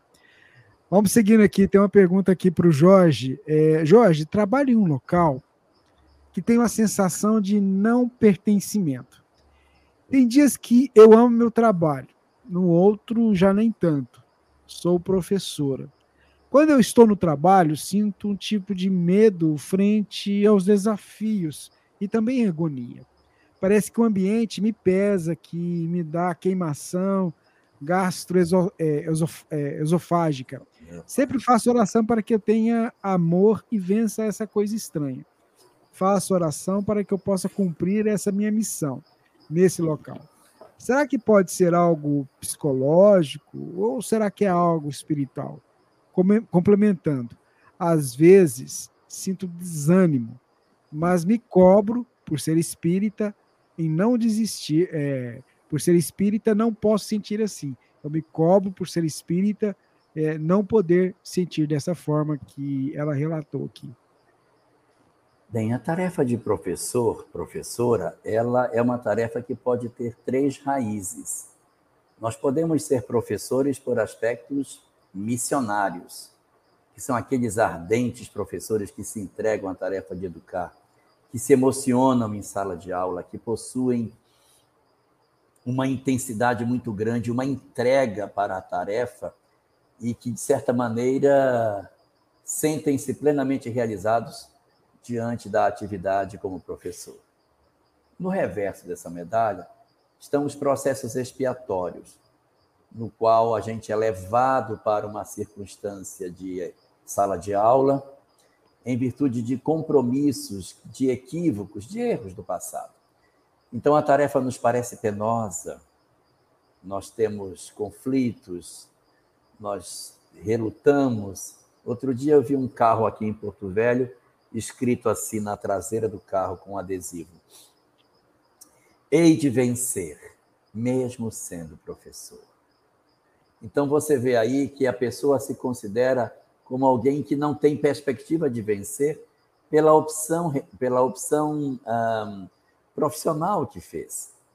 E isso não é muito satisfatório, porque você parece estar carregando uma cruz nas costas. A pessoa lamenta, oh meu Deus, não vejo a hora de me aposentar. Escolhi a tarefa de professor porque aposenta mais cedo. Porque, meu Deus, não vejo a hora de ir embora, não vejo a hora de não estar aqui. Quando eu ouço o barulho da campa chamando para ir para a sala de aula, meu coração esfria. Então, quando a gente vive conflitos dessa ordem, é possível que tenhamos estado numa circunstância de expiação.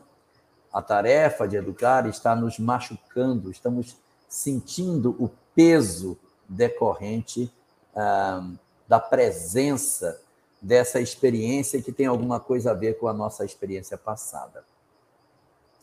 O que e aí no meio dessas duas tem a prova que ora oscila para um lado e para o outro, nem tanto um nem tanto o outro como sendo o meio termo das duas.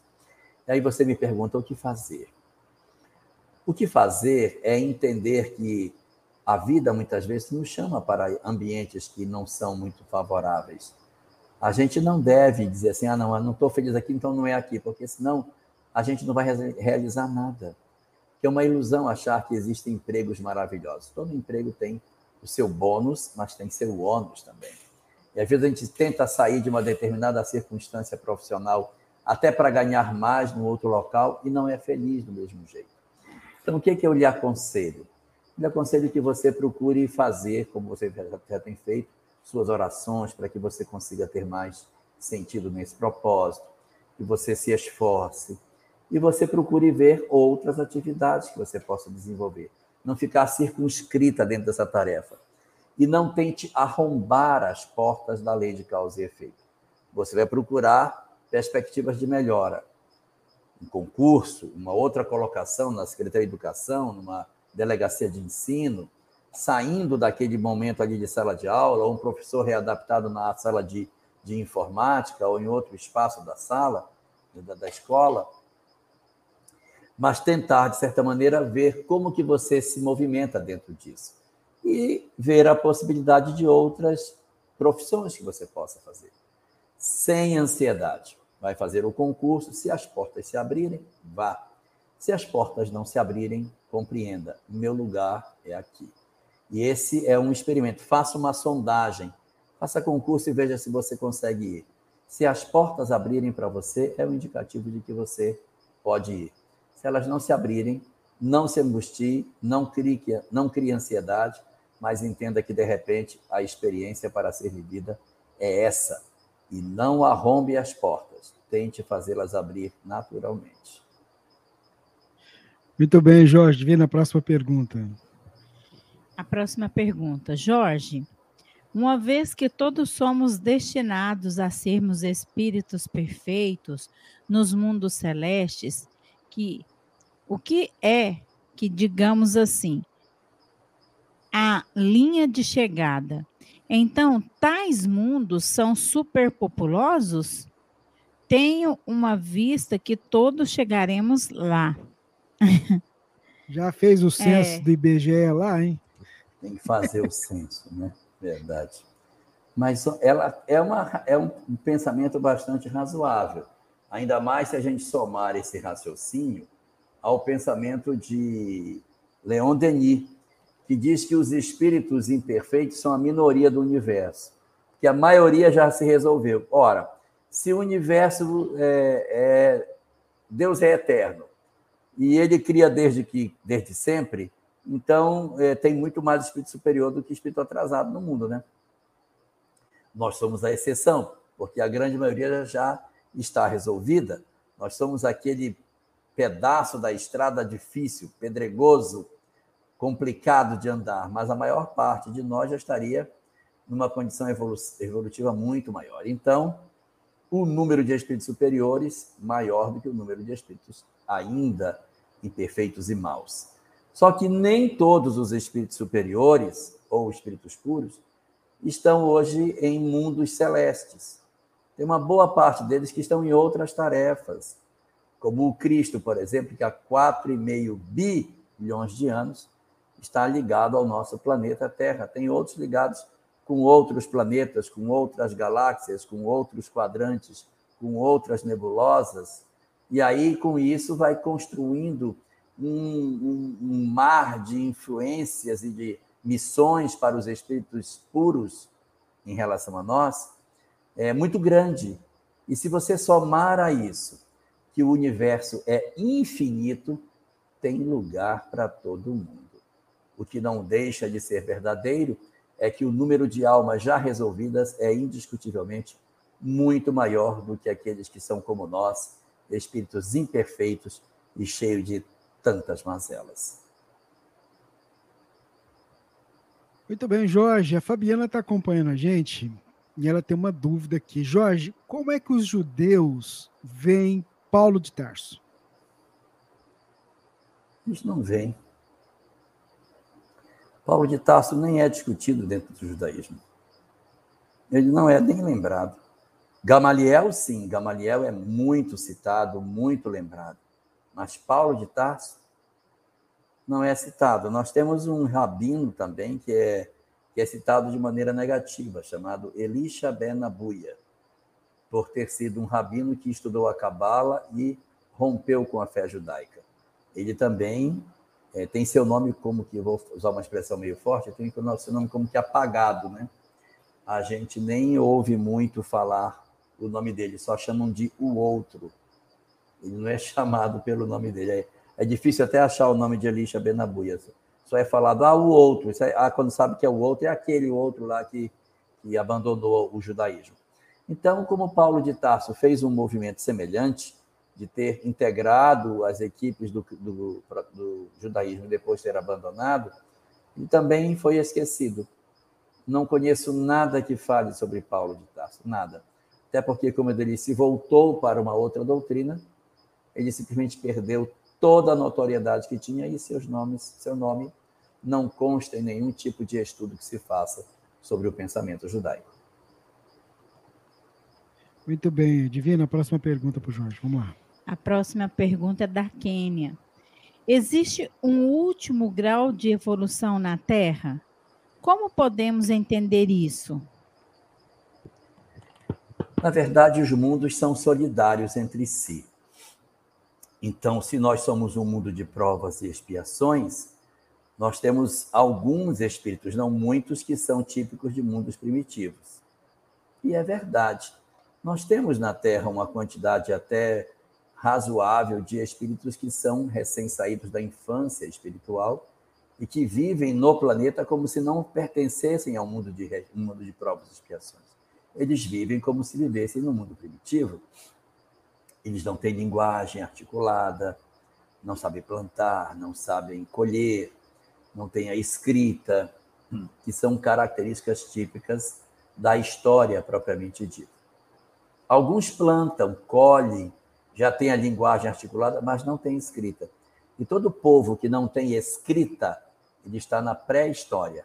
O que marca o início da história de um povo é a capacidade de colocar em algum tipo de objeto seja uma argila, um papiro, um papel, o que quer que seja, algo que represente as ideias para ser lida depois. Então, nós temos muitos povos que estão nessa característica. E, ao mesmo tempo, na Terra, uma grande massa de espíritos em provas e expiações, eu nem preciso definir: orgulho, egoísmo, maldade, interesses materiais, inteligência desenvolvida, moral atrasada, é, endurecimento do coração, que é a grande maioria da Terra. Mas como os mundos são solidários, nós temos alguns indivíduos que são de mundos de regeneração que estão conosco. Eles já possuem um sentimento mais preocupado com o coletivo, eles estão lutando para vencer as suas imperfeições morais e eles estão, evidentemente, numa conexão mais efetiva com Deus.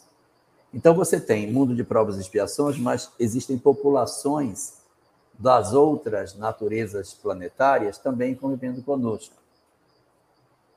Então, se você pergunta se tem um grau elevado para a Terra, tem.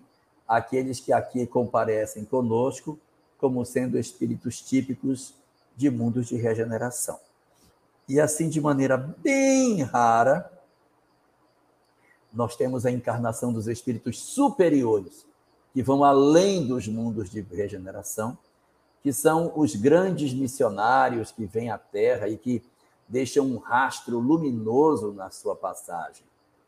São espíritos assim respeitadíssimos, como Francisco de Assis, João Evangelista, Daniel, o profeta Daniel, como tantos outros espíritos que realmente deixam assim um exemplo de vida maravilhoso para nós, como Gandhi, que a gente diz, meu Deus, não acredito que viveu alguém na Terra com esse perfil de comportamento, com essa visão de mundo.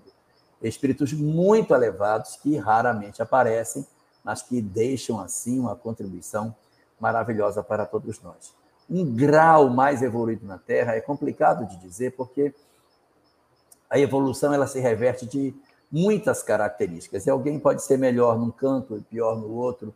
Então, não dá para a gente dizer que existe um grau mais elevado, mas a gente pode dizer que nós temos espíritos primitivos, boa parte em provas e expiações, alguns em regeneração, e raramente entidades superiores reencarnam para deixar mensagens espetaculares para todos nós, e acima de todas elas, Jesus, o Espírito puro, que encarnou na Terra uma única vez.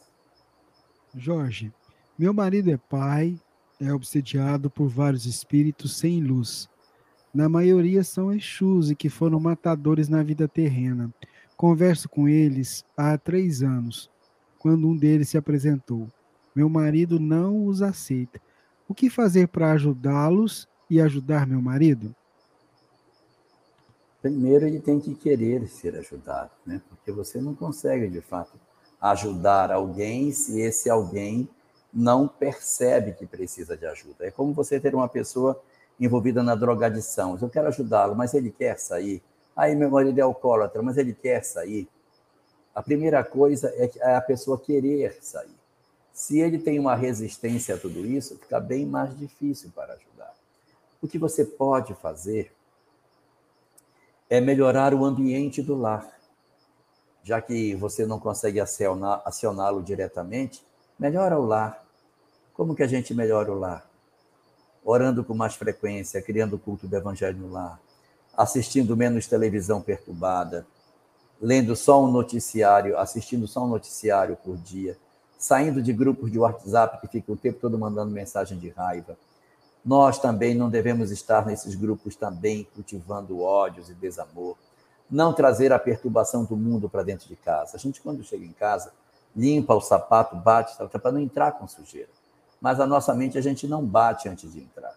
Resultado, a gente entra e está sabendo do assassinato que aconteceu, e a gente vem trazendo aquela história por liga a televisão. Vamos ver como é que matou, matou assim, né? põe de novo para assistir. Então a gente se impregna dessas coisas depois quer que a casa fique harmoniosa. Então a limpeza ela tem que ser também da nossa parte, porque se de repente meu marido está numa circunstância de perturbação, eu posso fazer a blindagem do meu lar. O livro Missionários da Luz, no capítulo 4 e 5, fala de uma mulher que, pela sua oração, protegia o lar para que as entidades perversas não tivessem acesso ao ambiente doméstico. Então, assim, e ela não era espírita. E assim também a gente pode fazer, tentando orar para proteger as nossas famílias, manter essa blindagem espiritual que garanta para o nosso ambiente doméstico as energias boas. E aí isso vai facilitando com que os espíritos bons consigam agir, reduzindo a possível influência que essas entidades perniciosas possam estar produzindo nos nossos entes queridos. A hora que ele melhorar, que ele acenar para você dizendo eu preciso de ajuda, aí está na hora de entrar.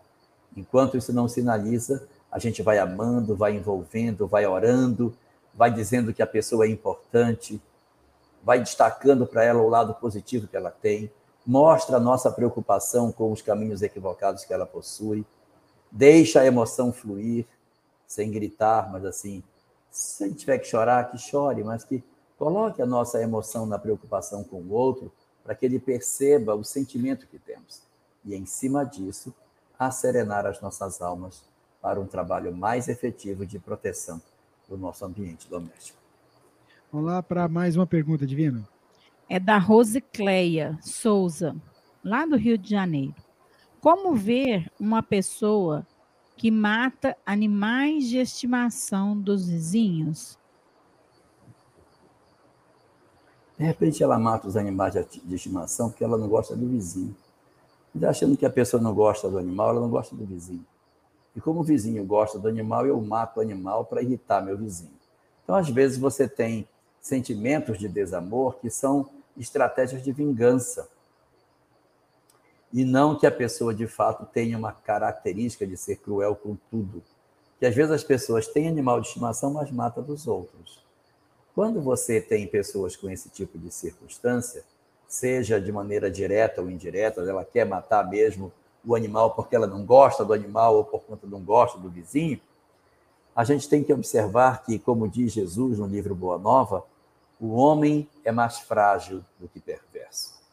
O que promove a crueldade humana é muito mais de vezes a nossa fragilidade. O medo, a nossa impulsividade, a nossa incapacidade de resolver as coisas de outra forma.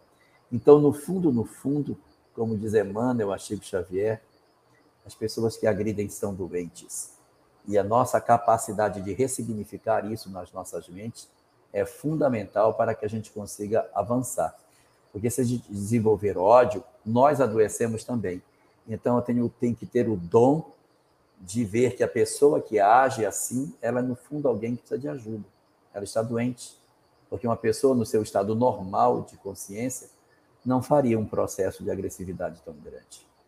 Então, misericórdia, e como diz irmão X na obra Contos dessa e de outra vida, para os maus, qual a punição para eles?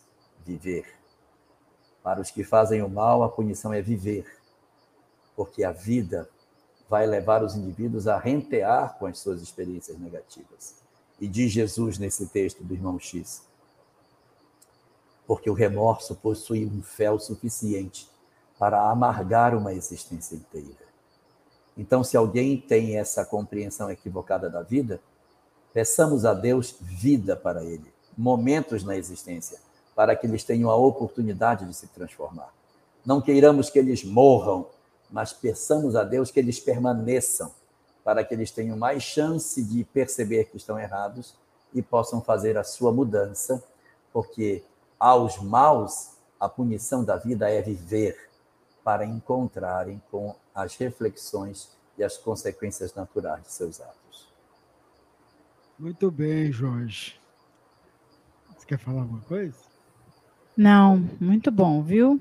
Muito bom. Muito então, bom. a gente está chegando ao final do programa, mas antes da gente.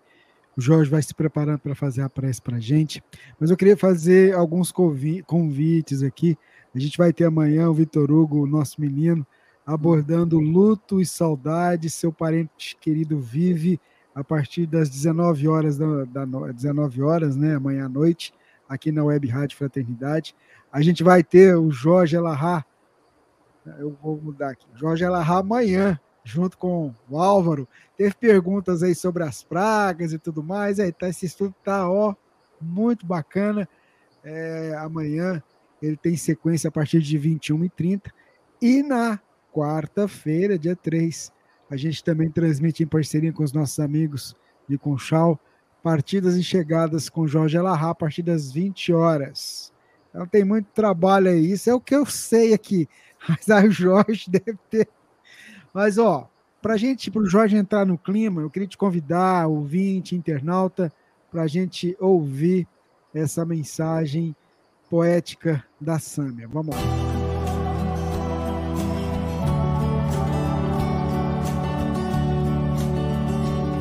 Eu sei que nasci para dar certo, que tudo conspira a favor. Eu sou um divino projeto, herdeira do bem e do belo. Eu sei, sou nascida do amor. Eu sigo amparada por anjos na estrada que o Pai planejou. São tantas lições me ensinando e é tanto amor me encantando que eu sei, o universo acertou. Eu ouço a harmonia que os mundos entoam em bailados sem fim. Pertenço ao espaço profundo. Eu sei, faço parte de tudo e tudo faz parte de mim.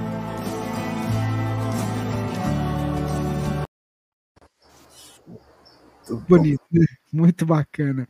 Jorge, faz a prece para nós. Amanhã é dia de finados. Muita gente está acompanhando ou vai acompanhar depois.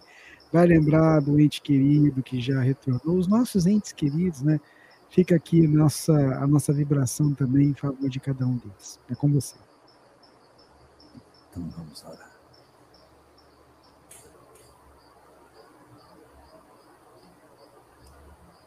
Senhor das nossas vidas.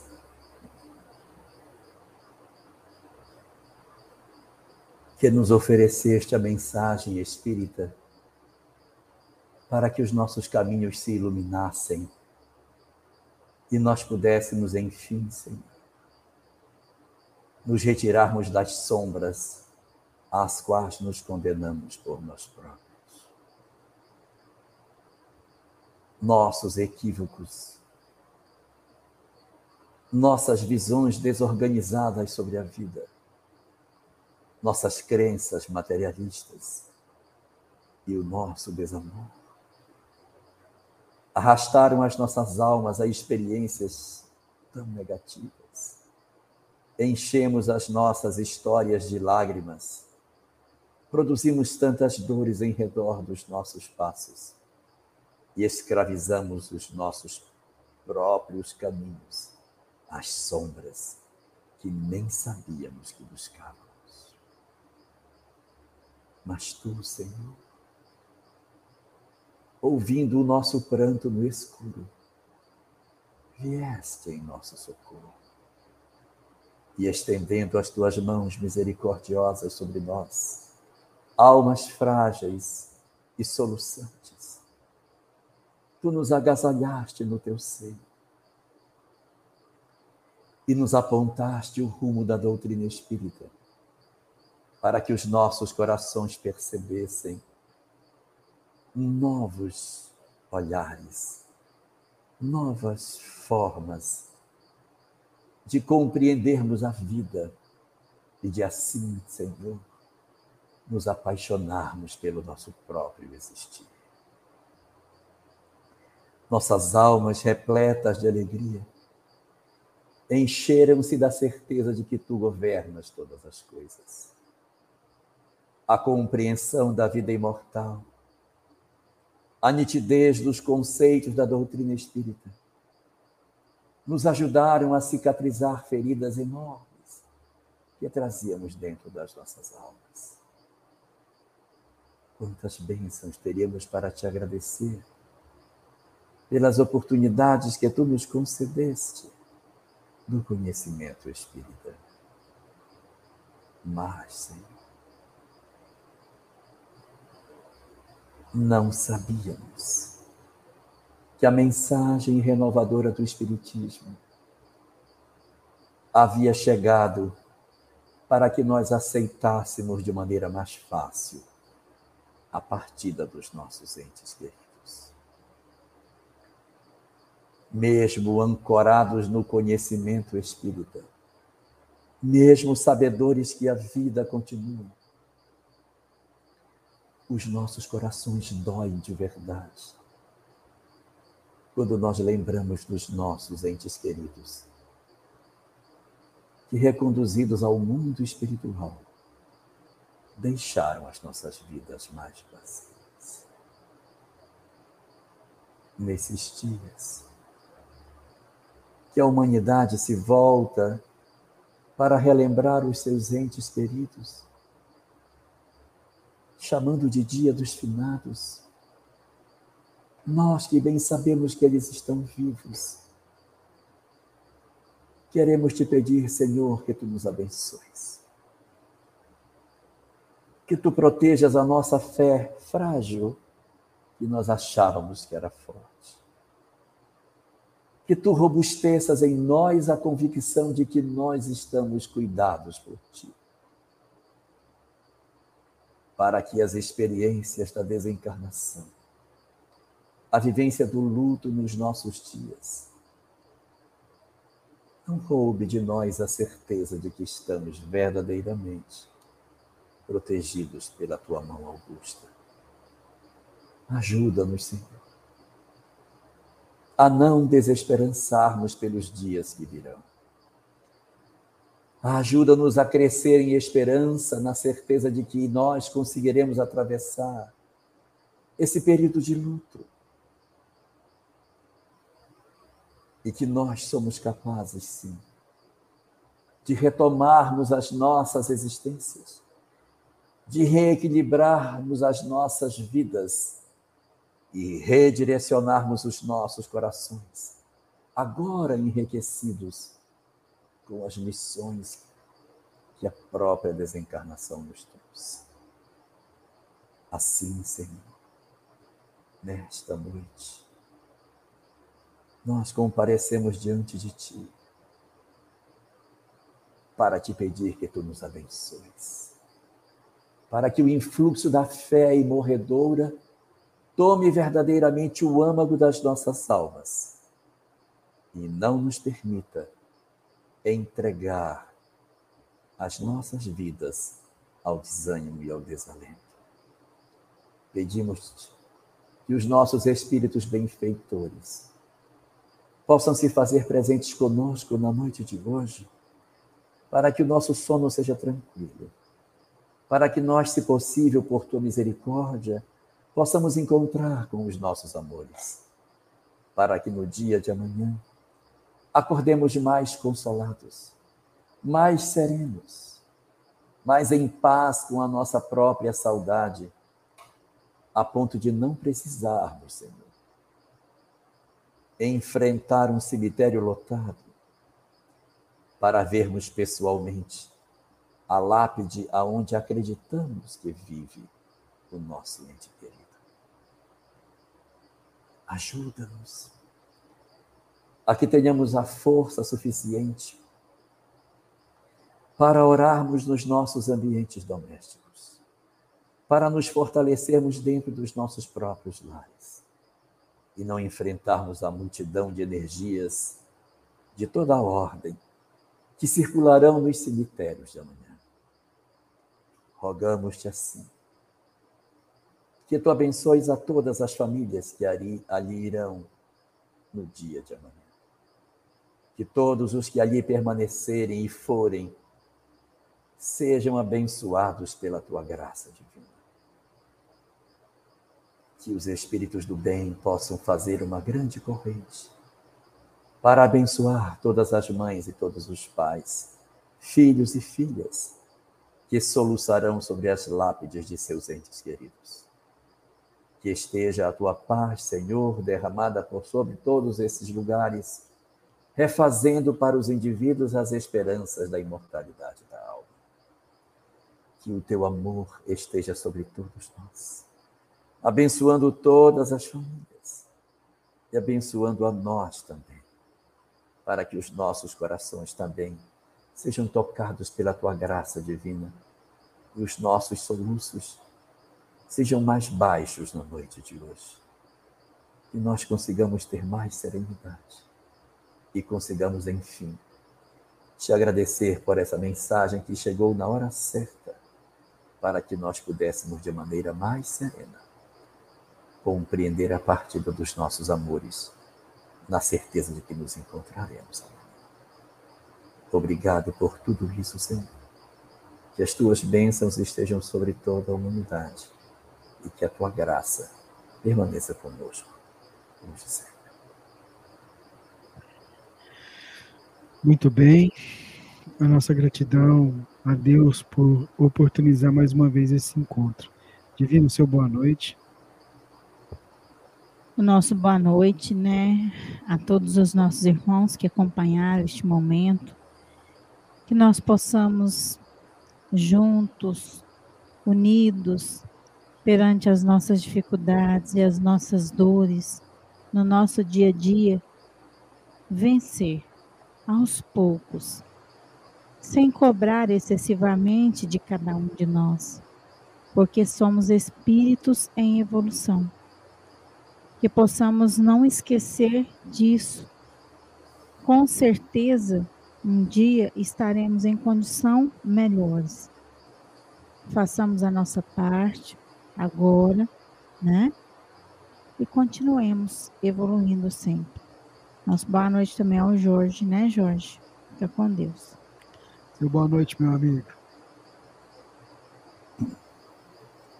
O meu boa noite a todos nós, que Deus abençoe a todas as nossas famílias, que Deus nos proteja no dia de amanhã, que a gente reforce as orações e lembre daqueles que não têm a informação que nós possuímos que viverão dias profundamente amargos e até desesperançados.